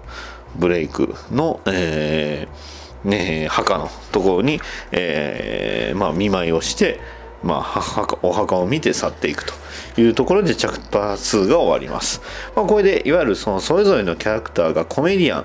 に対してどう思っていたかというのを、あのーまあ、それぞれが、えーのどうああの回想するという回でした。はいまあ、それぞれの回にすごいテーマが決まってるんですよね。で、チャプター3、えーチャプター3は、まあ、世が、世をあまねく、裁かれる恩恩義ということで、The Judgment, Judge of All the, all the Earth ということで、はい。で、まあ、えーここからはあの世界情勢の話するんですよね。えー世界情勢って何なのかと言いますと、まあ、あの正直あの核戦争がもう始まる一歩手前みたいな、えー状況なんですよね。えーでまあそんなね核戦争が始まる一歩手前、えーまあコミックが、まあ、コミックリと、えーそのコミックを、えー読んでる、まあ、少年が、まあ、それぞれその今の時代の状況について話し合います。でその、えー読んでいたコミックっていうのがいわゆるその海海賊コミックなんですよね。えーあごめんなさい海賊ってあのパイレーツの方の海賊なんですよね、うん、その海賊のコミックを読んでるんですがこの時代、まあ、実際にスーパーヒーローがいたっていうことで、えースーパーマンの雑誌、まあ、本が売れずに、ねえーコミックって流行ってないんですよね。でまあそんなね、コミックが流行ってない、えー世界が、まあ、こんな世界ですよっていうふうに話した後に、まあ、あのここでローリーとドクター・マンハッタンの,、まあ、あのイチャイチャぶりが見えるんですがただちょっとそれがね非常に、えー特殊な感じなんですよね。で、えーまあ、特殊すぎて、まあ、ローリーが怒って出ていくんですが、まあ、出ていった先はどこかというと、まあえーホリスことホリスじゃない、えーダンこと、まあ、ナイトオウル、ね、ナイトオウル2世の元なんですよね。はい。で、えーまあ、ニュースを見ながら、まあ、やってるんですが、まあ、ジョンともう別れたと、ローリーが。ね、えーまあ、どんどん人間性がなくなってしまってるということで、えー非常に、えーまあ、困惑していると。で、そんな中、えーまあ、えードクター・マンハッタンは、とあるテレビ番組に出ます。ね。えーでそのテレビ番組っていうのがその、えドクター・マンハッタンについてのその討論なんですよね。でそんなマンハッタンこう討論を受けてる最中に、まあ、あのダンとローリーはあの路上で、えー強盗に遭います。それもねちょっとね侍みたいなね、えーなんかこうちょんまげつけた、えーで刀とか持った、えーの強盗なんですがそんな強盗に対してダンとローリーが大暴れ、ね。えー まあ日頃鬱屈が相当溜まってたんでしょうね、えーかなりの量の強盗も全て全滅させるということです。で、えーまあそのえーまあ、ドクター・マンハッタンの方は、まあえどういう、えーあのえーまあ、番組かというと、まあ、実はそのドクター・マンハッタンの周囲の関係者がみんなどんどん癌で死んでいると。ねえーウォリー・ウィス・ウィーパーというね、えー60年代初めにドクター・マンハッタンのサイドキックと呼ばれていた男性が、えー71年に癌で死んだと。ねえーエドガー・ジャコビ、モーロックも、えー、癌になっていますと。で、さらにはかつての恋人が、えーなんと癌になっていると。この、あのーこれには実は関連性があるんじゃないかということで、えーとにかく、あのまあ、ニュースの、えーまあ、ニュース番組というかこの、えーテレビ番組の人たち記者たちが、えードクター・マンハッタンに詰め寄ると。ねえー詰め寄って最終的にはドクター・マンハッタンは一人にしてくれっていうふうに叫んで姿を消しました。はいねえーまあ、言ってしまえばそのテレビで、えー吊るし上げを食らったということです。はい、で、えー姿を消したドクター・マンハッタン。で、えーでも、えー核の、えー危機っていうのはどんどん動き出してるということです。さあ、一体ねで、えードクター・マンハッタンは、まあ、あのとある、えー別の星に逃げまして、ねえー全然規模が違いますよね、えー星に逃げてしまったと。はい、でまああのまあねえーそれで結局、まあ、ローリーは住む場所を失って、えーダンコと、えーまあえーナイトオールのもとに、まあ、あの住み込みになってしまうんですが、えーまあ、何が発生するかというと、まあ、とにかく核ミサイル、ね、ロシアからの、核の脅威があるというのを、えー延々とやって最終的に「えー、世あまねく裁かれる御身が不正義を行いたもうか」えー創世紀18章15節ということで、えー時計が最後になってます。この時計なんですけどちょっとずつ進んでるんですよね。いわゆるこれが終末時計と言いましてこれが0時になると世界が終わってしまうという時計がもうちょっとで終わってしまうと。いうことですよねはいはい。で、えー続きまして、えーチャプター4です。はい。えーチャプター4は、まあ、あのーマンハッタンが、ね、ドクター・マンハッタンが、まあ、それぞれその今までの過去のことを思い出す、ねえー自分が一体どうやってそのドクター・マンハッタンになったのかっていうことですね。えーまあ、もともとその時計の、えーまあ、時計職人の家に育ったんですが、その、えードクター・マンハッタンが、まあ、一番さ結局やったことっていうのは時計と一緒で、えーそれを、えー再自分の体を再構築したと。まあ、いわゆる過去、核分裂を行われてしまって、自分の体をその時計と見立てて、まあ、分解したと。で、そのね、えー回想シーンもバラバラなんですよね。そのドクター・マンハッタンがこう見た、えーまあ、記憶と、えーそれぞれの過去の、えーシーンっていうのがバラバラになりましてで、えー彼女ね、えーまあ、とある恋人で彼が人間だった頃の恋人を、えーまあ、思い出すと、まあ、言うてしまえばあのその恋人って最後にねえーまあ、マンハッタンの、まあ、先ほどのね、えーマンハッタンの、えーと一緒にいて、えー、癌になったっていうその恋人ですよね。はい、でそんな、えーマンハッタンが、まあ、ついに、えー現れたということで、まあ、それで、えーマンハッタンがヒーローとして活躍しようとしたんですがどんどんその人間性をなくなっていくと。ねえーそしてその、えー恋人自体は年取るんですが、えーマンハッタンは全く、えー変わらないと。ねえーで、えーマンハッタンは若い、えー女性の、ねえーヒーローを見つめて、ね。えーまああのそれに惹かれていくということですよね。はい。で、えー最終的にはその、えー女性のね、えーを、えーまああの元の恋人は、えー姿を消し、えーマンハッタンは、えー若い、えーシルク・スペクターと一緒に、えー ねえー暮らすということですよね。うん、あの子がいくつだと思ってるの？1415変態って言ってますね。まあそういうことですよ、ね。えーまあなんか写真を撮られたみたいなんですよね。うん。はい。そしてそのえーまあ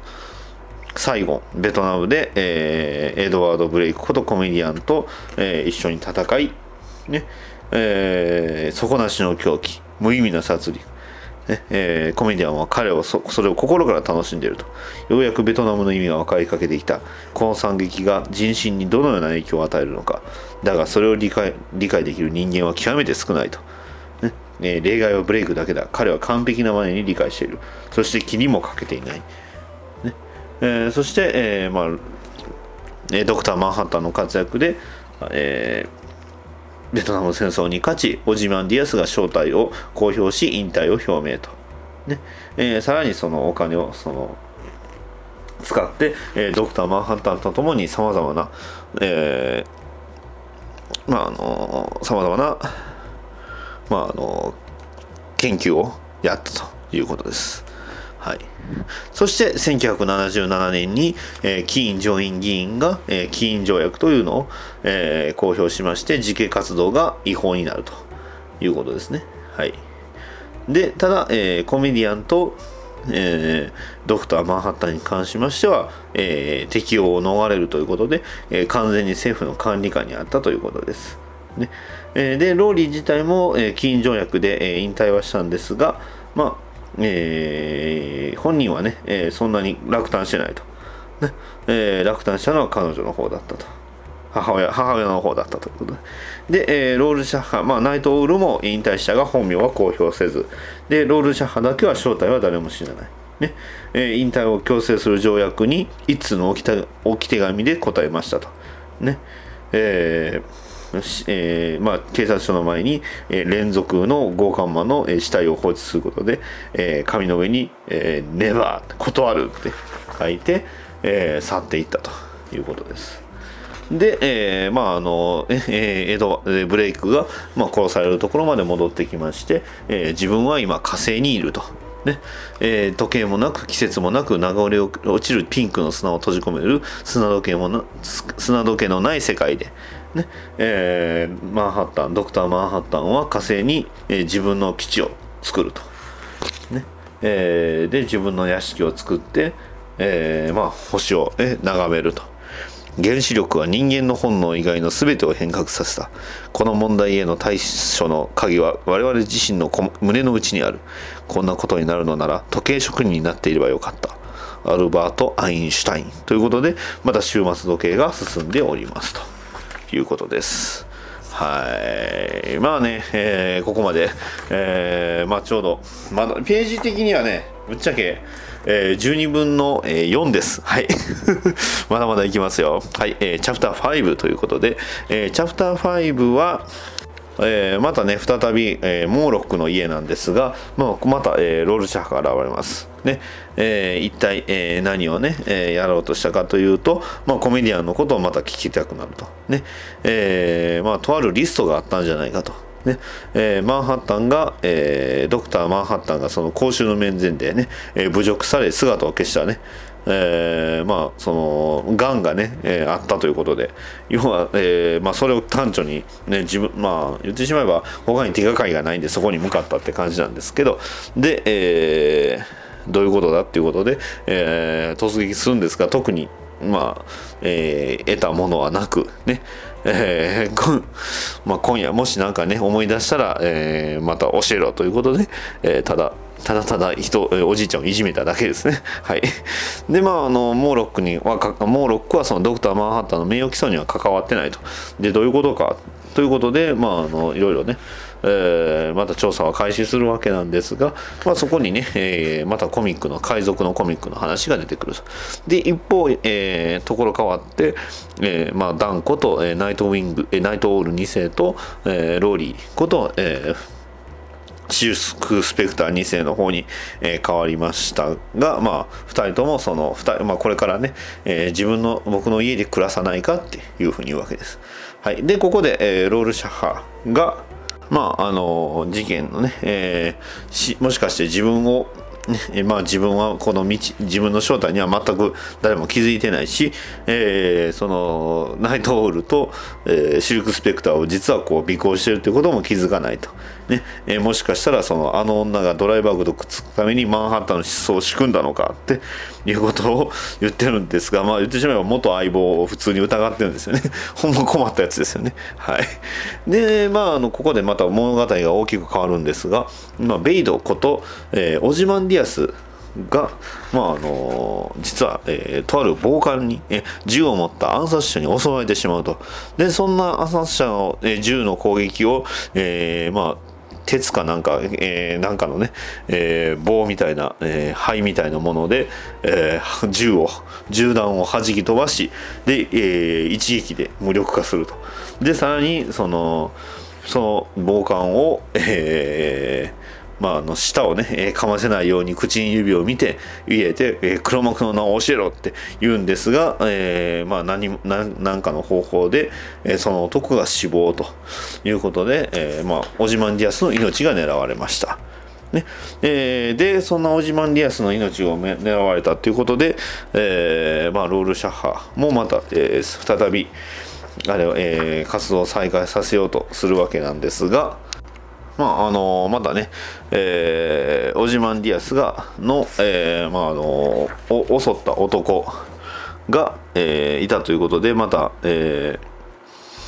あのモーロックを、えー尋問しにねお前が無所であったやつかもしれんっていうことで、えー会いに行ったわけなんですがなんとモーロックが拳銃で撃たれて殺されておりました。で、えーそれと、えーまあ、それを発見したと同時に、えー警察が襲いかかってきたと。ね。えー我々警察だロールシャッハいるのは分かってるぞ。もう諦めろ。で他に誰かいるならすぐに解放するんだ。気が加えずになっ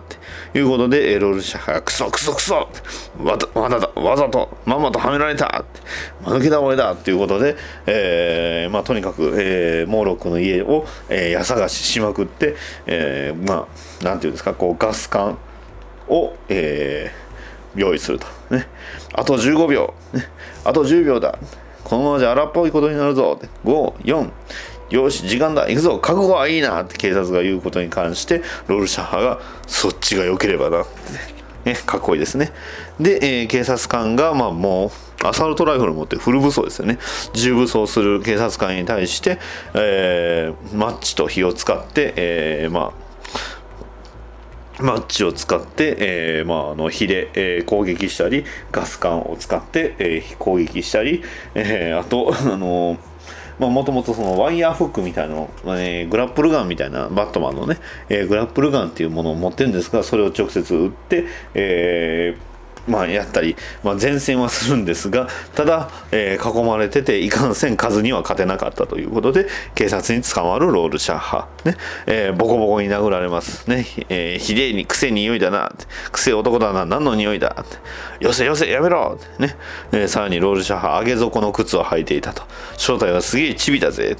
で、えーマスクを外すと、えー赤毛の男が現れる。ということで、えーブロールシャッハが、まあ、捕まってしまうということですね。で、えーまあ、ここでね、えチャプター5が終わりまして、虎よ、虎よ、えー沼玉の世の森に燃える炎よ、いかなる神の手が、また目が、その恐怖の対象形を捉えることができようか、ウィリアム・ブレイク。ということで、えーまたね、え時計が進んでおりますということで、えチャプター5です。ね。はい。えーで、えーチャプター6ということで、まあ、あの警察に捕まった、まあ、ロールシャッハが、えー実際にロールシャッハテストを使って、えー精神分析をするということで、えー精神、えー科医の、えーマルコム・ロング医師というね、えーお医者さん黒人のお医者さんが、えーまああのモノローグとして語っておりますね。ロールシャッハというものが何者なのかという話なんです。ね。ロールシャッハテストで、えーまあえーと蝶々みたいなねえーやつをカードを見せるんですが、まあえーロールシャッハのイメージの中には、えー頭を割られた犬のイメージが、ね。えーただ口では綺麗な蝶々っていうふうにね言いながら、えー進めるわけですで、えーまあコバックスことロールシャッハが一体どうやってロールシャッハになったかっていうのをまあえー話、えーまあ、自分でね、えー改造、えしております。で、え娼婦の母親。で、えまあ、その、そんな母親に、え虐待されて、えーまあ、あの、育った幼少期。で、さらにその、まあ、あの刑務所の中に結局ねロールシャッハが入ってしまうんですが、まあ、その、えー刑務所の部屋に戻る際に、えーそれぞれね、えーいろんな、えー他の囚人たちに煽られるわけですよね。えーてめえは姉妹だ。ね。たっぷり、えー女の喜びを教えてやるぜとかね。ずかずたに切り裂いてやるとかね。てめえの悲鳴を聞きながら散々ぶち込んで喉とかね。えーまあ、非常に下品な感じなんですが、まあ、ただロールシャッハは一切無表情で、えーそれを、えーその様子を、まあ、警察にただ従っていると。で、えーまた回想シーンになりまして子供の頃にね、えーまあ、いじめられた記憶から、まあ、それはね反撃したことで結局刑務所に入ってしまうんですが、まあ、それだけね、えー非常に危険な人物ではあったと。はいまあ、そんだけもともと幼少期にトラウマがあったと。で、えーロールシャハの話をしたいというマルコム医師に対してロールシャハが、まあ、口を開くと。ねえーロールシャハの話。まあもともと1956年16歳の時に施設を出て、えー服飾工場の見習い工員になりましたと。で、えーとあるドレスの発注が入ったと。ドクターマンハッタンの技術を応用した生地で2枚のゴムに挟まれた液が圧力や熱に反応して流動すると。ねえー結局その、えーいい服自体は不気味だと言って、えーまあ受け取らなかったんですがただ、えー白と黒が動いて形を変えていく。だが決して灰色には混ざらない。ということで、えーウォルターことロールシャッハが、まあ、とてつもなく美しかったと。いうことで、えーまあ、自分で引き取ったと。で誰も欲しがらなかったから、えまあ、ロールシャッハを自分で持って帰って、え熱した器具で裁断してゴムが再接着されて液が漏れないことも発見したと。そして、えそれを切ってマスクを作ったと。いうことですね。はいえーただ、えーえー一番初め、えーロールシャッハになった、えーきっかけとしましては、まあ、あの服を、えー注文したその、えー女性が殺されたということで新聞にの一面に載ってたんですよね。はい、で、えーまあえー自分のね、えーまあ、ロールシャッハの住んでたアパートの近くで殺されたということです。で、えーそれを、ね、なんと眺めてた人間もいたと。ね、40名近くが悲鳴を聞いたんですが誰も何もしなかったとその時そのロールシャッハは人間の本性を見たと無関心で晴れにしたクズの集まりだ、ねえー家に帰ると死んだ女が受け取らなかった服の残骸を取り出してね。えーで、えーそんな自分の顔を見て、えーもう耐えられるように新しい顔を作ったと、はい、そこで、えーロールシャハが生まれます、はい。でまあ、ちなみに、えーまあ、ロールシャハがあのねえー刑務所内での暮らしなんですが、まああのもちろん元ね、えー ギャングとかにね狙われるやつわけなんですが、えーまあ、熱した、ねえー食堂のあの熱いスープを、ねえートングで掴んでそれを、えー他の囚人にぶちまけてね攻撃するとか そういうのはやりました。ね。えーまあそしてロールシャッハは連行されながら他の収収容者に向かって叫びます。これ名シーンですね。分かってないな。俺がお前らと一緒にぶち込まれたんじゃない。お前らが俺と一緒に繋がれてるんだ。ちょっと噛みましたね。はい。まあそんな、えーロールシャッハは、えーまあやっぱりかなりねマルコム医師もこれはやばいということです。ただ、えーロールシャッハとして活,、えー活動を始めました。ね。えーただその時は、えーロールシャッハになったふりをしているコバックスだと、ね、チャプター1でも言いましたけど、ねえークズどもに対して甘すぎた奴らを生かしておいたということで、えー基本的にはあの普通に犯罪として戦ってたと。で、えー俺もみ仲間もみんな甘かったと。で、えー1965年にはナイトオールとタッグ組んで、えーギャングと戦いました。ビッグフィギュア、ねえーアンダーボス、ねいいえーっていうようなね、あのヴィランたちと戦ったんですが、えー今引退するまでということです。で、えーただ、まあ、ロールシャッハの中で、えー1966年に会った時に会ったとある人物、ねえーエドワード・ブレイクことコメディアンのことは彼だけは、えー全く強固な人物だったと。他人の、えー改良なんか気にもしない。尊敬に値すると。いうことを言うてるわけです。はい。ねえーロールシャッハにとってこの、えーエドワード・ブレイクというのはすごい凄まじい人物だったと。ね。はい。えー俺たちの中の誰よりも正しく理解していた。世界と人間と社会の行く末について。誰もが心の中じゃ思ってたのに恐ろしくて口に出せなかったことを平然と明言した。彼には分かってた。とということ。はい。でまあそんなね、えーロールシャッハが一体なぜロールシャッハになったかロールシャッハになったかと言いますとまあとある、えー少女が、えー誘拐されたということです。ねえーその少女が、えーまあ全くその無関係の誘拐事件だったんですよね。あのロッシュカークの経営者の身内だと思った、えーまあそのあのとある、えー工場の、えーまあ、行員が、まあ、その娘だと思って、えー女の子を誘拐したんですがその女の子は全く無関係だったと。で、えーその悪党の集まる、えー裏酒場に通って、えー14人ほど、えー病院送りにして、えーやったんですが無駄だったと。で15人がやっと住居住所を吐いたと。で、えーその、えーまあ、ウロ通りの工場のところにこうこっそりと忍び込もうとしたんですがただ、えーまあ、番犬がいると。ねえその2匹のジャーマンシェパードが骨を奪い合っていましたと。で、えただ、まあ、やっぱり犬は危険なので、まあ、裏口を使わずに正面から堂々と入ることにしたと。でそして入っていくと、まあ、その女の子の、えー服らしきものが、まあ、あのそれぞれ見受けられると。で、えーまあ、あの包丁とか、えーいろんな、え器具がいっぱいありまして、まあ、その包丁を使った跡もあると。そして犬が、えー骨を奪い合ってると。はい。そういうことですね。実はその少女を、まあそのえー犯人の男は犬に食べさせていたと。そして、えーその犬に対してロールシャッハが、まあ、ナトを持って、え2匹、衝撃が腕を伝わった。ぬるまのぬるま湯を浴びたような嫌なぬくもりが胸に広がった。マスクを下で母ちゃんとうめいて目を閉じたのはコバックスだったが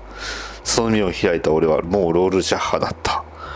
ということですね。廃城廃工場に住んでいたジェラルジラルト・グライグライスという男がいたんですが、まあ、飲みに出ていて、まあ、帰ってきた頃には、えー辺りは暗かったと。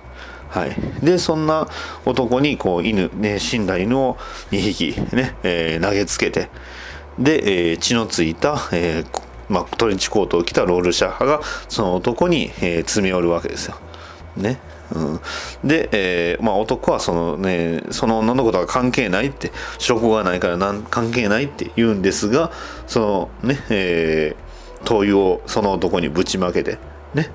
えーなえーマッチで火をすりそのまま男を焼いたと。ねえ1時間出て見ていたが誰も出てこなかったと。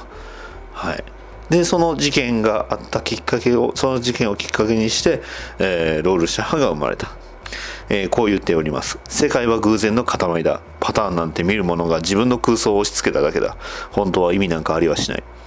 この最低な世界を作ったのは形しえー形骸的、え形骸上学的な超越力じゃない。子供を食わしたのは神じゃないし、その死体を犬に食わしたのも運命なんかじゃない。俺たち人間だ。人間の仕業だ。きな臭い煙の中で、俺の胸に残っていた最後の希望が凍りついて粉々に砕けた。俺は生まれ変わり、無意味な白紙の世界に自分の考えを記そうと決意した。それがロールシャッハだ。ということで、えーマルコム医師との話が終わります。えー怪物との戦いを避けよう。さもなくば自分もまた怪物となる。お前が深淵を覗いて見つめるとき、深淵もまたお前を見つめているのだ。フリードリヒ・ベルヘルム・ニーチェ。ということで、えーチャプターが終わりましたということです。まあ、これで、えーチャプター6まで行きましたね。はい。えー正直言います。はい。ちょうどね、ページもね、半分ぐらいです。はい。そして、え収録もおそらく半分ぐらいです。はい。え頑張りましょう。はい。はい。はい、えー続きまして、えーチャプター7ということで折り返し地点なんですが、まあ、ちょっとここからはねできるだけ飛ばしていこうと思います、えーまああのナイトオールの、えー家に住み出したシルクスペクターなんですが、まああのえーアーチーと呼ばれる大きなフクロウのね、えー形をした、まあ、非常に、えー高性能の、えー飛行機があるんですが、まああの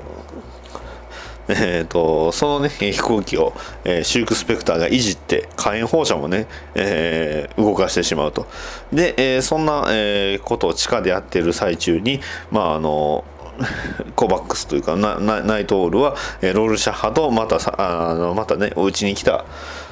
えじゃあ、えー、とロールシャッハのことを思い出してたんですよね。で、えーまああのアーチを見たり、えー装備を見て、えーまあ再びね、えーワクワクしだすんですよね。で、えーまあ、こんなこともあったよなって思いながらスーツを触ったり色々してるうちに、まあ、ちょっとね、えー思っちゃうんですよね。えーやっぱりヒーローやってた頃は良かったなって2人とも思っちゃうんです。はい。ね。えーで、まああの2人がね、えーそのままいい感じになってイチャイチャするんですがただイチャイチャしてもなかなかなんて言うんですかそのまあ、えー大事な状況にならないということです。ね。まあでもう、えーやめようということで、えーまあ2人普通にただ寝るだけと。はい。で、えーまあただそのお互い夢の中で、えーまああのかつそのね、えーまあ、トワイライト・レディっていう、まあ、敵のね、えー女性のやつもいたよねっていう話もしてたんでその夢を、えーまあ、ダンというかナイト・オールが見るわけです。で、えーそんな、えートワイライト・レディと、まあ、あの突然裸になって、えー抱き合うんですがその、えーまあ、裸になったダンの、えー体を頭から裂くとそこに出てきたのは、えーナイト・オールでした。で、えートワイライト・デディの頭から、えー裂くとそこにいたのは、えーシルク・スペクターでした。そしてそのシルク・スペクターとナイト・オール2人がキスをすると同時に、えー核ミサイルが後ろで爆発してお互いの姿が、えー骨、えー抱き合った骨えー男女の骨と、えー左右対称の骨になって、えー行くっていうよくわからん夢をね、えー見るということです。でそんな夢を見たダンはまああのねもう一回、えー自分のまああの装備が置いてある基地に行きまして、えー装備をまたね、えー見ると。で、えーその装備のねをえー見つつその自分がね、えーヒーローであることをね、えーまあ、えー犯罪者と戦っても戦えちゃうんですよね、えー襲われても、えー戦われてしまうと、ね。えーそんな中年太りをした、えーナイトオールと、えーシルク・スペクターが、まああのねえーもうぶっちゃけて言っちゃうと、まあ、中年だったんですがまた再びコスチュームを着ちゃうんですよね。はいねえーねえーそのきっかけが、まあ、あの特に、えー何もなかったんですが突然、えーまあ、服を着て、えースーツをつけて、えーまあ、無線機を持った機械をつけてで、えーナイトオールが再びね、えーコスチュームをつけて外に出ると。でこう外に出て何をするかというと、まあ、アーチっていうね巨大な飛行船みたいなのに乗っていくんですが、まあ、近くに火事が起きているというのを警察無線を傍受します。でそんな、えー火事起きているところにシルク・スペクターがさっそうとね入っていって、えーナイトオールが、えーまあ、その火事えー機械の、えーまあ、空飛ぶ機械の中にその住民たちを建物の住民を助けて、まあ、そのまま去っていくというような言ってしまえばヒーロー活動をしちゃうんですよね。でそのヒーロー活動をした、えー高まりのまんまそのまんま「Only You」ってこれあの多分、えーと映画の方をね 見ていただければ分かると思います。そのままって感じで、えーチャプターが終了します。はい。えーで、えーまあ、まあ、その勢いのままね、えーやっぱり衣装が効いたと。今夜はどうだった？よかったって衣装が効いたのかしらっていうことで言うてる、ね、やはり、ね、コスチュームを着ていると違う。変だなって。長い間抑えていたこもこんな気持ちをこんな簡単に認められるなんて、ね、気分が良かったと。そうだ。火がついたように自信が湧いてきてヒーロー狩りも世界大戦も何もかも解決できそうな気がしてきたと、ね。えーそんな情熱的な炎がくすぶっていたと、ね。えーああそうさ僕は飢えている、ね、じゃあ今度は何をする気？僕はそれを考えた。まずは、まあ、仲間への義務を果たすべきだろう。ロールシャッハを脱獄させる。ということで、えーチャプターが終わります。7が終わります。はい、えー我はドラゴンの兄弟にしてフクロウの盟友なり我が虜はクロスすくぶり我が骨は熱もて焼かれたり呼ぶ記30章29から30節と。いうことで続きましてチャプター88です。はい。はい、でそして、えーまあね、この時期ちょうどこの時期なんですけど、あのーまあ、ハロウィンが来週にねハロウィンが控えてるということで、まあ、ホリスこと、ね、初代ナイトウィングが、まあ、あのサリーこと、えー初代、えーシルク・スペクターと、まあ、電話でね、えまあ、かつての思い出をね、え話したり、えしてますと。で、えー一体何が起こってしまうのかはちょっとね、えーそれは後々の伏線なんですが、まあ、ナイトオールと、まあ、現ナイトオールとシルク・スペクターは2人して、えーロールシャッハの,、まあ、あの脱獄を考えているということでじゃあ、えー一体ね、えーなんで、えーロールシャッハが捕まったかっていうのを分析して、えー言ってしまえばその件を調査捜査実はしていたと。ねえーうかうかしていると受け入ると、えーなえーロールシャッハが殺されてしまうということでそれも、えー実はジョンの失踪と関係あるんじゃないかということで、えー考えると、ねえーでロールシャッハをその助けようとすると。はい、でそんなロールシャッハ自体も、まあ、ある意味ピンチなんですが、まあ、あの牢獄の中でビッグフィギュアという、まあ、もかつての、えーまあ、ロールシャッハとナイトウィングが捕まえたヴィランが、まあ、あの牢 牢獄の中で、まあ、言ってしまえばお山の大将になってたんですよね。はい、で、え ーまあ、いつかお前を殺してやるっていうふうに言うて、まあ、そのまますぐ去っていくわけなんですが。まああのはまあ、ハロウィンが、えー近づいてるっていうのを、えーシーンとして挟みまして、えーナイトウィングとシルク・スペクターが、えーロールシャッハを助けるために出発すると。で、えー同時にその頃、えーまあ、ほぼほぼ偶然なんでしょうけど、えービッグフィギュアが、まあ、あの囚人たちを使って、えー大暴れしてると。ねえーでロールシャッハを殺そうとするんですがロールシャッハ自体はまあさすがと言いますかねえ えビッグフィギュアに牢屋の中で襲われつつも、えー反撃をしてしっかりね脱獄していると。ねえーでまあ同時に、えーナイト・ウィオールと、えーシルク・スペクターが、まああのえー牢屋にえー襲撃を仕掛けると。でそんな中、まあ、あの敵が現れても、まあ、あの軽くね、えー倒しながら、まあえーロールシャッハと再び会いましてで、えーまああのねえーそのロールシャッハと3人で、あのーまあ、軽く割とあっさりと、えーさえー監獄から出るんですがただ、えー家に、えーまあ、ナイトオールの家に帰るとそこにはドクター・マンハッタンがいました。で、えーさらに今話をしなければならないということで、えー姿を、えー消してしまうと。はい。でさらにその同じタイミングでなんと警察も、えーまあ、あの何かをね嗅ぎつけて、えーまあ、ダンこと、えーナイトオールの家を、えー襲撃すると、ねえーただ、まあ、あのもちろん、えーアーチで逃げ出すと。でさらに、えーど世界、えー同時に、まああのまあ、ダン、えーナイトオールとえーシルク・スペクターがかつて、えーまあ、襲われて倒したその、あのー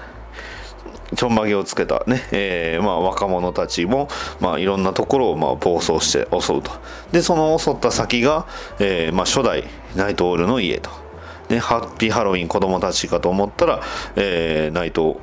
えーその、あのまあ、ただ強盗、何の、何が目的っていうのはないんですけどね、えーまあ、その、えーナイト初代ナイトオールに襲いかかって、えーまあ、強盗で、ねえーその初初代ナイトオールは、えー殺されてしまうと、はい、ハロウィンの夜には亡き亡霊が巷を行き交い、えー誰彼なくささやく。他の者は皆バカバカりだと。エノエレノア、えーファージョンハロウィン。ということで、えーこの、えーまあ、物語がどんどん進んでいくと。はい。ね。そして、えー火星に、えーシルク・スペクターを、まあ、連れて行った、えーまあ、ドクター・マンハッタンは、えー何をしたかったのかというと、まあ、その家を見せてで、えーシルク・スペクターの正体を、えー実は伝えたかったと。はい。ね。えー初代シルク・スペクターが、えーかつてね美術面時代に、あのコメディアンと一緒に、まあ、コメディアンに、まあ、性的に襲われてしまったがそれを怒ってないと。いうことを、えー話したしてたんですが実はそれはなぜだったのか。というのは、まあ、後々ね、えー実はその2人は一晩だけねえーつながってしまいまして一体その時に実はローリーがそれがきっかけで生まれてしまったと。えーそしてさらにね、えーまああのまあブレイクことコメディアンがそのね、えーまあす会合ヒーローたちの会合をぐちゃぐちゃにした時にまあ実は、えーまあ、シルク・スペクターと、えーコメディアンは会ってました。ね、さっきの演説結構活かしてたわよって。ね、お前もなかなかいい具合に育ったな。顔見せてみなって。ほほ目は母親そっくりだが目の下のほくろまで。髪だけが違うが他はそっくり生き写した美人だぜ。ね。全く同じ髪の毛の色なんですよね。ローリーと、えーブレイクは。でそこに母親が現れて、えーまあ、母親と、ね、ブレイクを引き離すんですが、えーまあそこがね、えーなぜだったかっていうのが実はこの、えーローリーとコメディアンが実は全く、えー親子だったということですよね。でまああの言ったのが一度だけだって言ったんですがまあ実はそのそれもあの、まあ、かつて、えー襲ったことを言ってたんじゃなくてそういう意味の一度だけだではなかったんですよね話してただけじゃねえか。口も聞いちゃいけねえのか。自分の娘とよっていうね。いう、えーセリフがあるんですが。まああのノスタルジーっていう書いた、えーこうえー香水の、えーボトルがあるんですがそれがね、えー実はただの水だったっていうふうに書いてあるんですけどね。はい。我々の知る限り人間の生存の唯一の目的は単に依存することの暗黒に意味の光を灯すことである。CG ユング。記憶夢反射より。ということで、えーまあシルク・スペクターがねえーどの、えー正体があの、まあ、ブレイクとの関係が、えー出てきたところでチャプター10、ねえーデフコン2が発令しております。はい、2人の乗り手が迫るということで、えーまあ、とにかくそのロシア、まあ、ロシアというか、まあ、ソビエトか。ソビエトと、えーアメリカの、えー緊張が一気に高まりましてもういつ、えーまあ、特にね抑止力であったドクター・マンハッタンがいなくなってしまったっていう事実もやはり大きかったかと思います。まあ、そんな中、ロールシャッハと、えーナイト・オールが、まあ、2人でね、えーまあ、あの、ナイト、ロールシャッハがね、えーお前とまた一緒に働働きで嬉しいぞ、ダニエルって、ね、えーって言うんですが、まあ、あの、えーナイト・オールも、ああ、そうだねっていう風な感じでね、えー対応します。まあね、えー希望、とりあえずあの服を、えー回収するために、えー自分のね、家に戻るロールシャッハ。で、えーロールシャッハ自体は、えーまあ、そのふとある自分のね、え替えの服を、え回収だけして、えーまあ、とあるところに向かうわけです。ね、またやり方をどうするかということなんですが、えーまああのやっぱりまたね、えーあのチンピラの、ね、腕を折れば分かるだろうって言ってるのに、えーナイト・オールは、えーそんなふざけるなってね、えーそんなヒーロー狩りはそういうのじゃないって言ってるんですがでも、えーコメディアンが偶然そのとある島の存在とジョンに対する陰謀を知った。ね、ジョンを落としている計画がまず先にあってブレイクはそれを知ったせいで消されたっていうところまで、えーもう出てきました。で、えーまあいろんな、あのー結構いろんなところでね、え調査をした結果なんですがただその次元開発者っていうところがかい、えとあるか、え会社があってその一時期猛力を雇ってたと。で、えロールシャッハの介入を知って罠を仕掛けたと。いうことです。ただ問題はそのエイドリアンの襲撃。あの事件だけがおかしいと。ね。えーだから、えーそれはもうバーでクズを締め上げて殺し屋の足取りを追うしかないと。いうことでロールシャッハは言うわけなんですが、えーそんなことしたらまた、ね人ね、狂人として、え扱われて、えやりえやる、え仕事がやりたくやりにくくなると。君の友人で言うのがどんなに大変かって言うんですがただまあナイトウィングはいやすまない。言い過ぎだ確かに君の言う通りだ。これだけ隠れていればもう十分だろうって。いうことで、えーまあ、反省するわけですよ。でロールシャッハがダニエル。お前はいい友人だ。分かっている。すまん苦労かけるな。って言ってお互い握手してねえーもう一回ね犯罪者の、えーたまり場に行って揺さぶりをかけると。いうことで、えーまた再びコンビ、えー再結成と。いうことです。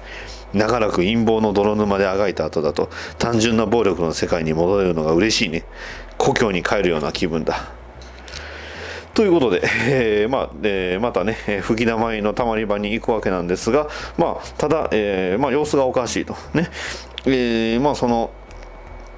えーベイトを狙った人間を、えー締め上げ、ね、どういうこ、えーの関係者を締め上げようとするんですが、まあ、とある、えー事実を知ってしまいます。ねえーホリスが、えーえーメイソン、えーいわゆる初代、えーナイトオールが殺されたということですね。えーまあ、それに対してこう、ね、2人のヒーローが現れたんだと思って、まあ、ビビってたんですが、まあ、それをね、えーまあ、2人は知ってしまいました。でまああのね、えー泣き出す、えーナイトオールに、まあ、ロールシャッハがね寄せ一般人の前だ必要な情報はもう手に入れたって言って、まあ、あの落ち着かせるんですがまあえーね、ヒーロー狩りの黒幕を探せばメイソンの仇が打てると言いたかったって慰めようと思って で、えーナイトオールがまあ慰められて、まああのえーまあ、さらに調査は続くと。で、えーまあ、あの今度はね、えーオジマンディアスのオフィスをまた調べる2人なんですが、まあ、カルナックへ立つと書いてあるんですよね。で、カルナックとは一体何なのかっていうのを調べるんですが、まあ、あのパソコンのね、パスワードを探します。ね、そのパスワードがまあ何なのかをね、え見つければいいと。で、いろいろ入れます。えーラムセス、ね、えーラムセス2世っていうので、まあ、あっさりと、えまあ、決まったんですが、まあ、あの、えーまあ、ヒーローを狙うのが一体何なのかわからないと。で、さらにアルマゲドンを引き起こす理由が全然わからないと。人類滅亡が主目的でヒーロー排除はそれを確実にする手段なのか。狂気の笹だ。死を目前にしたものの発想かもしれん。そう思うとモーロックが前にも増したらしいだ死ん死んだが死んだのが残念だってまだあの犯人が分かってないと、ね、段取りを進ませ死後に目的を達成する計画か？いや突飛すぎるねえー死者が現世に干渉するという発想はぞっとしないな。とにかくブレイクとモーロックの死の真相を暴かねばならんだろう、ね、で、えー個人的には嫌いな相手だがベイトの不不在はやはり残念だと。世界一利口と言われる男なら何か答えを見出しただろうにってロールシャッハが言ってるんですが、えーも答えがいると。目目次録が閉まっているんだ。死と戦争の騎士はもう現れた。残る2機も時期姿を見せるだろう。まあ多分あの4騎士のうちの1人、えーまあコメディアンが殺されてモーロクが殺されてあと2人殺されるんじゃないかって言ってるんですけど、えーまあパスワードをそのえー承認して、えーまあ、ナイトオールが見つけてしまうわけですよね。ピラミッド社宅配財務分析。ね。えーダニエル何か見つけたのか？ああ見つけたさ思いがけないものをね。状況は想像以上に厳しいぞロールシャハ多分黒幕はエイドリアンだ。ね。えーそう。ピラミッド社も次元開発者も実は、えーまあエイドリアン。こと、えーオジマンディアスの会社だ。敬礼だったと。ね。えーでその、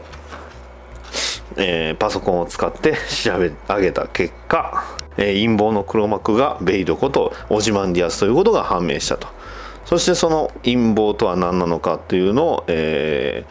ーまあ、あの全て記したものをとあるところにロールシャハはすでに送りました。ね。えーまあそれを、ね、郵便で言うてしまえばのロールシャッハジャーナルっていうのをあれ、えー作ってたんですけどそれを全て、えーまあ、とある会社にあの新聞社に託しまして、えーナイトオールとロールシャッハはとあるところに向かうと。それがまあいわゆる南極なんですよね。はい。で、えー南極で、えーまああの南極に待つオジマンディアスのもとに2人は、えーまあ、向かうと。彼方では山猫が低くなる。2人の乗り手が迫りつつあり風が方向を上げ始める。ボブ・ディラン。はいもう終末時計がもう少しでね、えー針がてっぺんに、えー行ってしまいそうなんですが一体どうなることやらということでチャプター11はい。ねえーで、えーチャプター11は、まあ、南極の中に、えー非常に鮮やかな色の、えー島あのーまあ島というか季節があるんですよね。まあそれがあのまあ、カルナックという場所なんですが、まあ、その、えーチャプター11で、えーついにね、ナイトオールと、えーロールシャッハがオージマン、えー、全ての黒幕オージマンディアスの元にやってくると。ね。えーまあ、でオジマンディアスが一体何をしたかと言いますと、まあえー言ってしまえばその最初はね、えーオジマンディアスの最初の事件というのは犯罪事件組織を壊滅させました。だが、えー次の事件で信念の、えー基盤を覆されたと。悪は犯罪者だけのものではなかったと、ね、フージェフーデッド・ジャスティスが50年代の仲間に失踪した経緯を調べていたら、えー実は一人の工作員が、えー関わってたと。でその工作員はエドワード・ブレイクだったと、ね、言ってしまえばそのエドワード・ブレイクこと、えーおじえーコメディアンが、まあ、実はね、えーフージット・ジャスティスの正体を、え突き止め彼を殺して捜査失敗を装ったと。いうことを、えー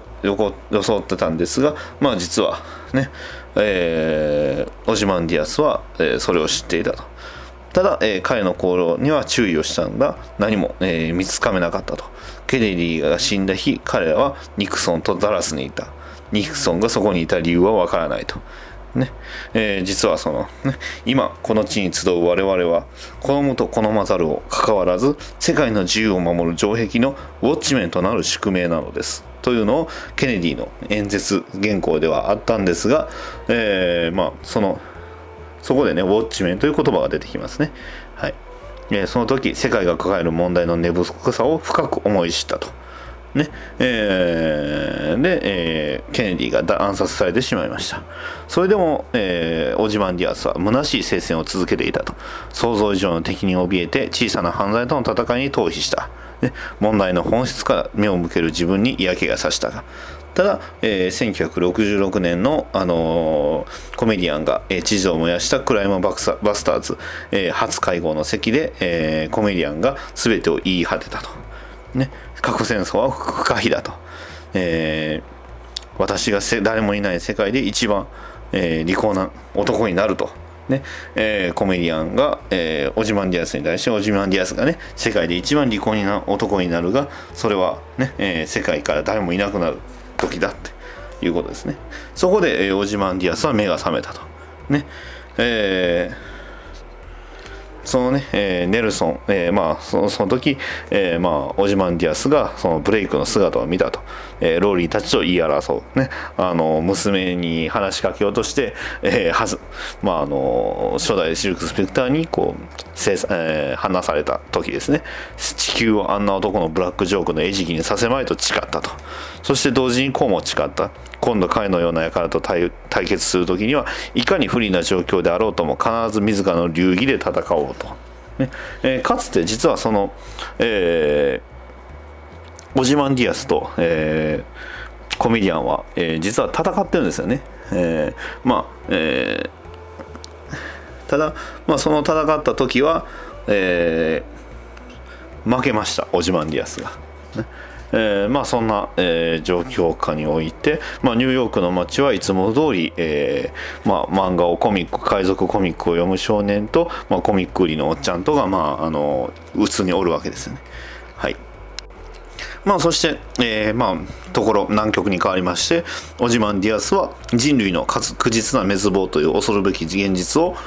まあ、鼻先に突きつけられた状態でした。それを一体どうやって回避すれば何をすればいいのか、ね。えー東西両文営文文明文陣営か。東西両陣営を、えー分析し、まあ、拡張する恐怖と懸念に追われるように軍備拡張を続け和平や軍縮への道からはますます遠のいていったと。それがまあ現代のゴルディアスの結び目だったと。ね。えー両陣営とも軍拡競争の先に待つ者が絶対的な破滅を強いながら敵の優位を恐れるあまり競争を止められずにいたんだということで、えーそれぞれね核兵器の数がどんどん増えていく。さあそして核、えーもう核戦争をするしか解決方法がないんじゃないかというふうになって、えーもうどうしようもないと。で、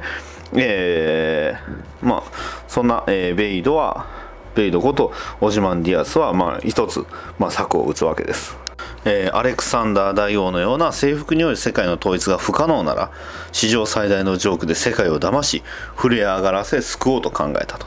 だから、えーその、えー計画を知ったコメディアンは動揺したと。あめあまりにも悪質なジョークに職業的嫉妬を抱いたと。いうことです。ナイフをくらえ泳いで、えー島に潜入する彼をモニターで見たと。はい。えーどういうことかというとまず、えー一番の、えーキー要素は、えードクター・マンハッタンです、ね、ドクター・マンハッタンが強力すぎたと、ね。えーただ強力すぎたので、まあえー排除する目的必要があったと。というわけで次元開発者で彼と関わりのあった人間を雇い、えー密かに放射能を浴びせて、えー状況をね、えー観察したと。ね。えーその間に、えーブバブバフブブバフティスというねちょっと変わった変ないる、えー動物がいるんですけどそれをね、えー作り出し、えーまあ、研究を続けたと。で、えーテレポーテーションは可能と。ね。えーとある、えーまあ、あの作戦に出るわけですよね、えーとある島で、えー研究をしていました、はい、で、えじゃあそれをブレイクはどうやって知ったかというと、えーニカラグアでの任務の帰り、ねえ島にない島と、えー港を見つけて、まあ、反政府組織の島、えー基地ではないかと疑って、えーブレイクことコメディアンは上陸しました、ねえナイフを加え泳いで、え島に潜入する彼が見たものっていうのは一体何だったのか。それが、ねえー争いを永久に防ぐ計画だったわけです。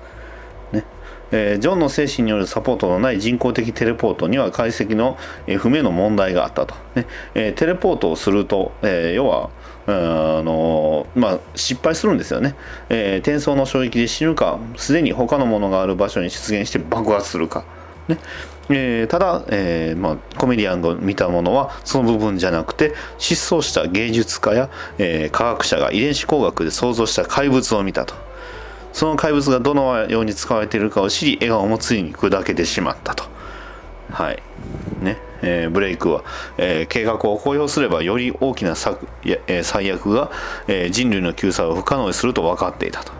ね、言ってしまえばそれを使うしか、えー人類を、えー救う手立てがないと。そんな非常にね、えー恐ろしいものをね。はい、で、えーそのブレイクの知った計画っていうのは人類が地球外生命体の侵略に直面していると信じさせることで新たな危機を煽り東西両陣営の対立を捨てさせるという、まあ、いわゆる外敵の脅威を示して地球人の同胞意識を育てるという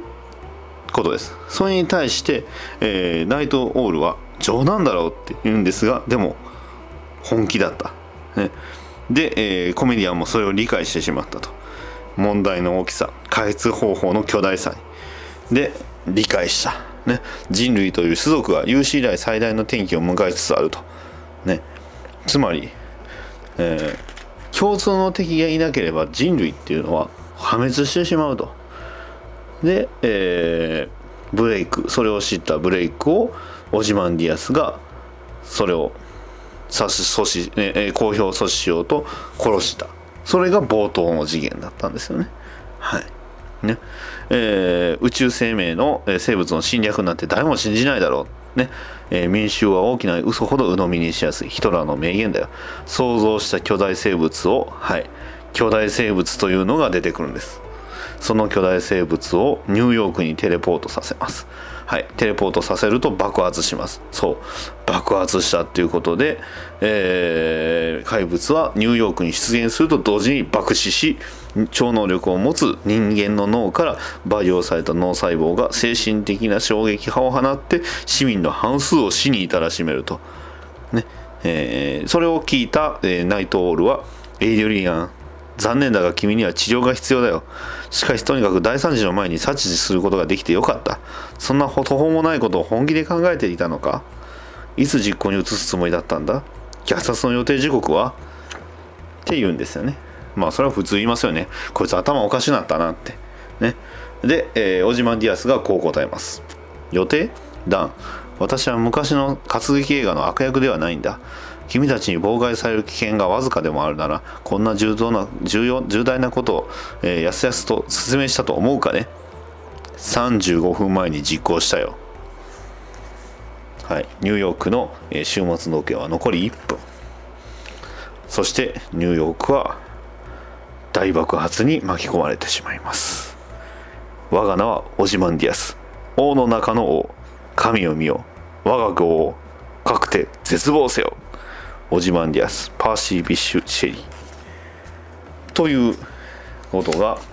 発生して、えーここで終末終末どころで残り1分。ね、えーチャプター12に入っていきます。で、えーまあ、右開きのページでもうとにかくニューヨークがイカの怪物の死体と、えー巨大なイカの怪物の死体イカっぽい怪物の死体とニューヨークが、まあ、大爆発して大惨事が起きていると。真夜中12 11月2日の0時だ。異例の事態だな。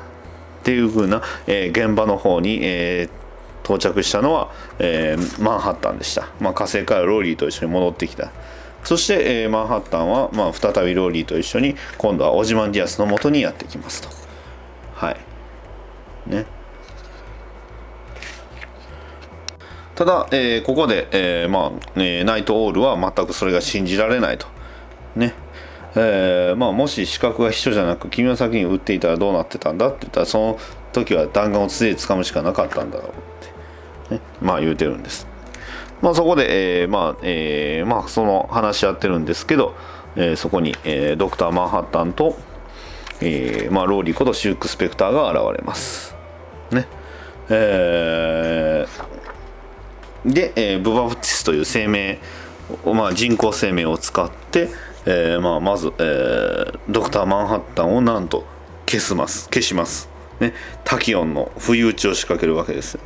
はい。えーまあえー仕組みはよくわかんないんですけどね。でそれを見た、えーローリーが、まあ、怒って銃を取り出して、えーオジマンディアスに銃を撃つわけなんですが、まあ、ただなんとねそれを銃弾を掴んでしまうと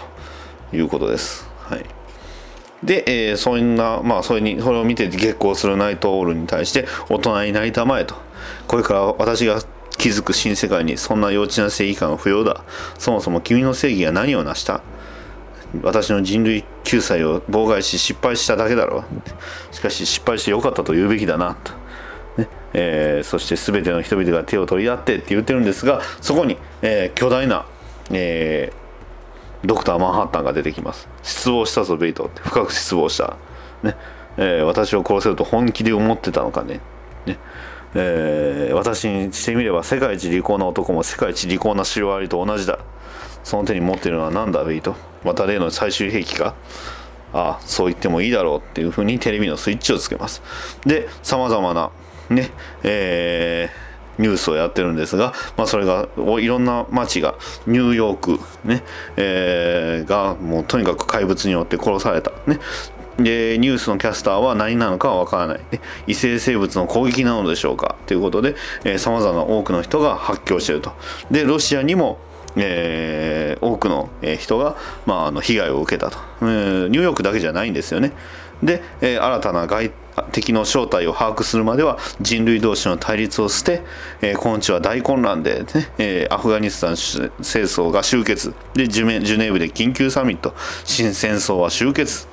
ニューヨークでは300万人が被害を。っていうのを見てオジマンディアスが涙を流してやったぞって。言うてるんですね。人類から救済、えー破滅を救った。次はユートピアへ導いてみせるラムセス曰くカナンはあれアスケロンは崩壊しゲゼルは廃墟と化しエエノアムは無に。イスラエルイスラエルに住む人とてなくパレスチナはエジプトのカフとなったっていうふうに言うて、えーそれを、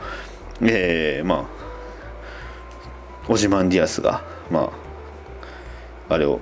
えー妥協しろと。ヒーローたちに言うわけです。ね。えー彼のただ、えーそれを見たあのドクター・マンハッタンも彼の主張は極めて論理的だと。事実を暴露すれば人類は和平の機会を失うばかりかより悲惨な状況に追い込まれる、ね、火星で君はえー生命の価値を説いた。その価値観に従うのは沈黙を守るしかないと。でそれぞれのキャラクターが「ああ神様」ね。うん黙っていれば僕らはクズだ。でも明かせば世界は地球は滅亡だ、えーナイトオールは誰にも言わない約束すると言うんですがその妥協しろと言ったことに関してロール・ジャッハだけがそれに反抗します。笑わせるなと、ね、ロール・ジャッハって意地を張るには問題が大きすぎる、ね、理性的に考えて妥協しろというナイトオールに対してロール・シャッハが言い放ちます。断る。たとえ世界が滅んでも絶対に妥協しない。と言って、えーロールシャッハが、まあ、姿を消すと、ね、ロールシャッハの証言を信じる者がいるとは思えない、ね。えーまあえーオジマンディアスが、ね。えーまあ、姿を消すと。で、えージョンこと、えーまあ、ドクター・マンハッタンも姿を消す、まあ、気が変になりそうだという2人ですね。2人は、まあ、あの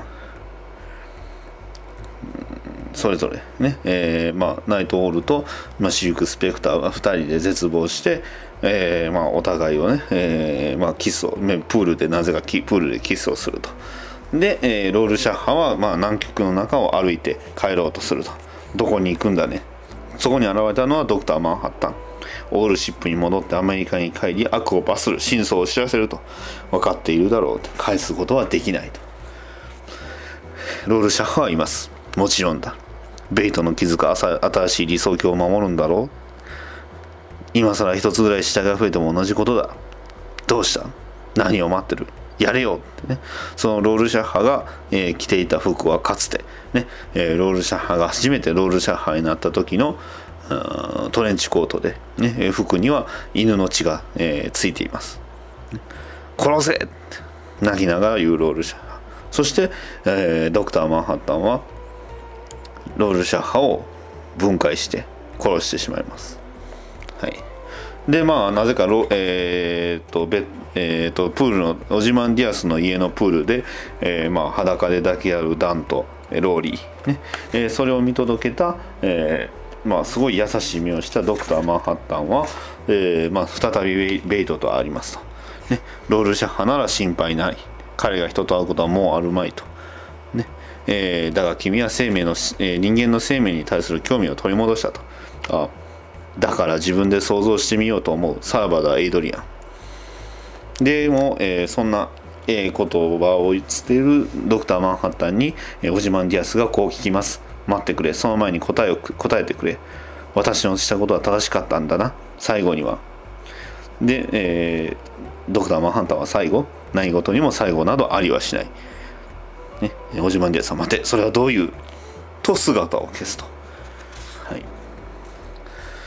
そして、えーしばらく経った後、ねえーまあ、とある、えー金髪の、えー、の生えた女性、えーまあ男えー、滑腹のいい男性と、えーまあ、ローリーが、まあ、あのし初代シルク・スペクターの家を訪ねます。ね、あらあら、ねえーローリーで、えー結婚するってね、えーまあ、正式な結婚ではないと。いうことで、えー言うんですが、まあ、その男は、えーダン・ドライバー今はサム・ホリスで私の旦那様よということです。ねえーで、えーまあ、姿を消すということをまあ伝えると。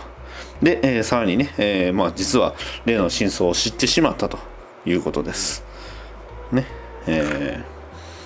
ーで、えー初代シルク・スペクターは、えー写真立てに対してキスをします。それで誰にキスしたかっていうと、まあ、ブレイクことコメディアンにキスをすると。ね。えーで、まあ、あの早く赤ちゃんの顔を見せてよって言いながら、まあ、言われて帰っていく2人なんですが、まあ、お前思ったよりうまいこと言ったろ？ってそれところで今お母さんの言った通りって赤ちゃんまだよってあなたが悪党と戦ってる間に私は家でおむつを取り替えるなんてお断りだな。ナイトオールとシルクスペクターコンビか。シルクなんて言わ名前嫌よ。弱そうだから嫌よ。コスチュームももっと頑丈なのはいいわ。革でマスクがついたのか。銃も持った方がいいかもね。っていうことでまあおそらくね、え2代目コメディアンがここに生まれるんじゃないかなということです。はい。でまたあの新聞社の、えーまあね、えーまあ、途中に出てきた新聞社が出てきまして、えーまあねえーニューヨーカーが300万人も死んだのにどうしてねその えと編集のね、えーちょっとのろそうな人は生きてるんだ、ね。えー記事を2ページ作るんだ、ね、例の腐れ和平のおかげで穴が開いたからなね、えーそれがあの、えーロバート・ウォードが、えーロバート・レッドボードが88年の選挙に出馬表明した話題でもって言ったらそれが、えーまあ穴だと。ね。言論統制でロシアの大事なお友達の悪口は一言たりとも載せられなくなったと、えーそんな、えー時代になってしまったと、ね、カウボーイ役者をホワイトハウスに送る話なの論外だって。言ってじゃあクズ記事ファイルから見繕ってみますって。ね。えーで、えー好きなのを選べたらいいだろうってクズ記事のファイルの中にロールシャッハジャーナルがあると、はい、全部お前に任すからなって言われてるんですよね。より強き世界となる。より強き愛ある世界となる。我らはその中にいてシスジョン・ケイル。ということでウォッチメンは終了です。はい。いかがだったでしょうか？長いですね。まあ今回はねえーまあ最長をね伸ばし、えーまああの目指したところで、まあ、おそらくほぼほぼ編集はしてないです。だから噛みまくり詰まりまくりなんですがいやー実際にねウォッチメンまた読み直しましたけどやっぱりいいですね。えーまああの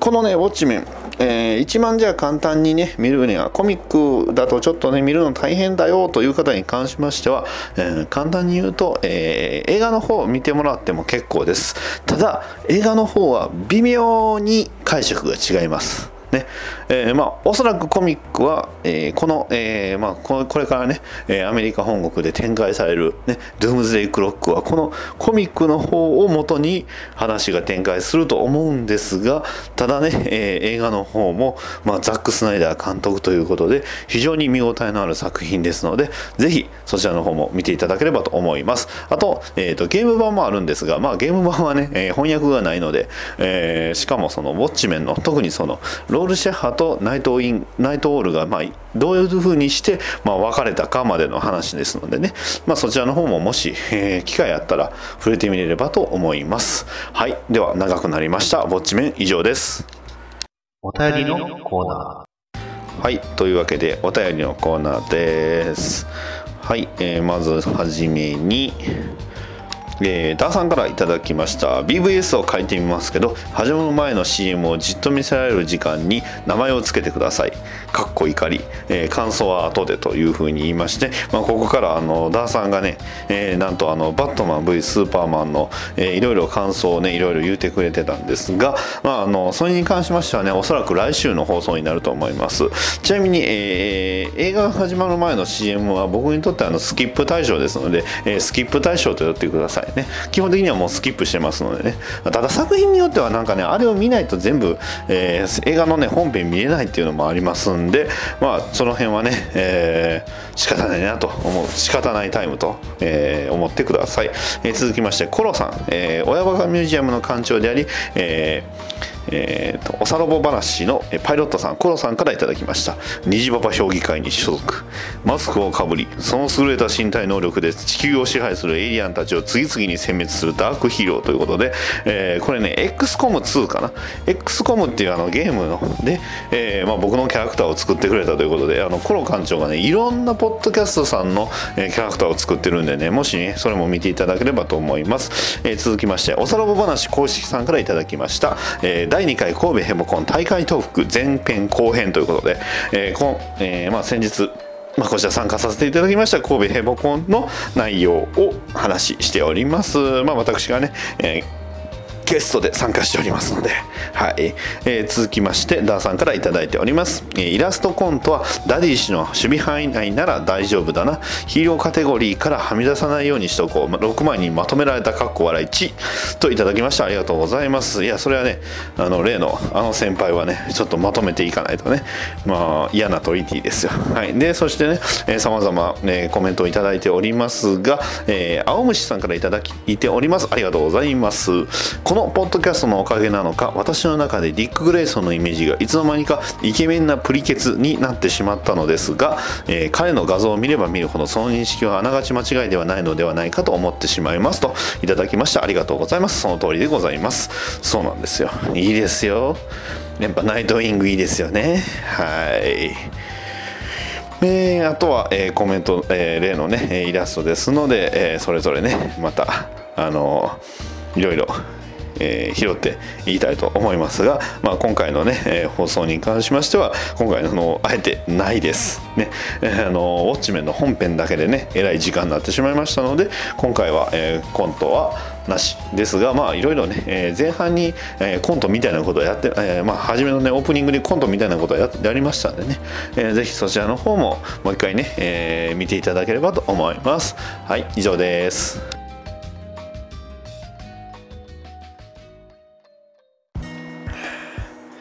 はい、いかがだったでしょうか？バトダディモビル法則第49回ウォッチメンということで、はい、もうあのベイドのね、えー、全てのえー、陰謀から 何からをロールシャッハの最後の結末まで全部喋ってしまいましたがいややっぱ面白いですね。あの他にもねいろんなコメまあセリフもそのコマの、えー、一つ一つのところもね結構細かいところまで見るとねやっぱり面白いですね。あこのセリフはここにつながってくるとかね、えー、このえーアイテムは実は後で出てくるとかねそういうところがすごい楽しい作品でして、まあ、ただね話の内容自体は、まあ、聞いていただいても分かる通り、えー結構終末世界に近いね、えー内容なのでなかなかね、えー結構重たいは重たいんですがただやっぱりね、まあ、演奏家のねあの例のあのザック・スナイダー監督版がねなかなかあれはあれで何て言うんですか結構変わってるまあ、えー一つの解釈としてはありなんじゃないかなとは思うんですがまあとにかくね、えーコミックがやっぱり一番面白いのは間違いないかなと思います。で、えー実はね、えー新装版がま、まあ、あのこのコミックがまたあの第2釣りっていうんですかね、えーすごいかなりたくさん出てるらしくてで、えー、と最近もまた新しく、えー出ております。で、えーちょっと見てほしいのがこの新しいバージョンなんとねえー DC のマークがなんと丸い DC のマークなんですよ。えそれ何がすごいことなのって言うんですけど実は、えー今の DC のマークに変わってる部分が新しく出ておりましてそれはそれでもしかしたらこうレアじゃないかなとね。まああのかつてのバージョンもいいんですが、まあ、新しいバージョンもね、えーまたこれが DC のロゴがこれからおそらく変わると思いますので変わったら変わったバージョンのウォッチメンっていうのを、まあ、本当にウォッチメン死ぬほどね、えー好きな人はそういうのをやるんじゃないかなとか思いつつ、えーついでに言うとウォッチメンのもう一つね、えー最近出た分ではビフォーウォッチメンという作品が出ております。このビフォーウォッチメンっていうのは、まあ、アラン・ムーアは関わってないんですが、まあ、ウォッチメンの、えー言ってしまえば、えービフォーということで前日談が、えー語られた作品でして、えーとにかくね僕のおすすめは、まあ、僕も自分が持ってるからっていうのもあるんですがロールシャッハと、えーコメディアンです。ね。いやねロールシャッハのねとにかく絵がかっこいい。はい。ね。えー終始ねめちゃくちゃあのロールシャッハのねこれライターさんがえーっとねえーブライアン、えーアザレロでアーティストがねリー・ベルメホなさんなんですね。このねビーメベルメホさんのねデザ、えーイラストがもうとにかくかっこいい。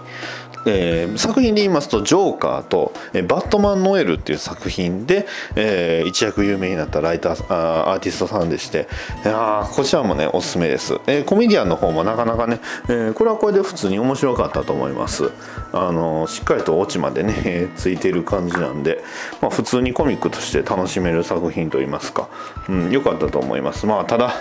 まあそれはね、えーあまあ、ただこれがね、えー元のコミックのウォッチメンと本当に一緒のものなのかっていうと、まあ、それはまた別問題です、まあえーある意味一つの、えーこういう一つの結末だぐらいで思ってもらったら結構やと思いますがまあなかなかなんて言うんですか？うん。こうウォッチメンっていいですよねっていう感じですね。はい。まあそんな、えーウォッチメン、えーまあビフォーウォッチメンも含めましてウォッチメン、えーこれからもしね、えご興味ある方は楽しんでいただければと思います。以上です。はい。それではさよなら。バトダディモービル放送局ではお便りを募集しております。ツイッターのハッシュタグハッシュ BDMH ツイッターバトダディモビル放送局の絵の DM メールアドレス BATDADDYMOBILE アットマーク Gmail.com へのメールもお待ちしております。ポッドキャストのレビューの方もお待ちしておりますのでもしよろしければそちらの方も書き込んでいただきますとバッドダディ喜びます。それでは次回の配信まで。さよなら。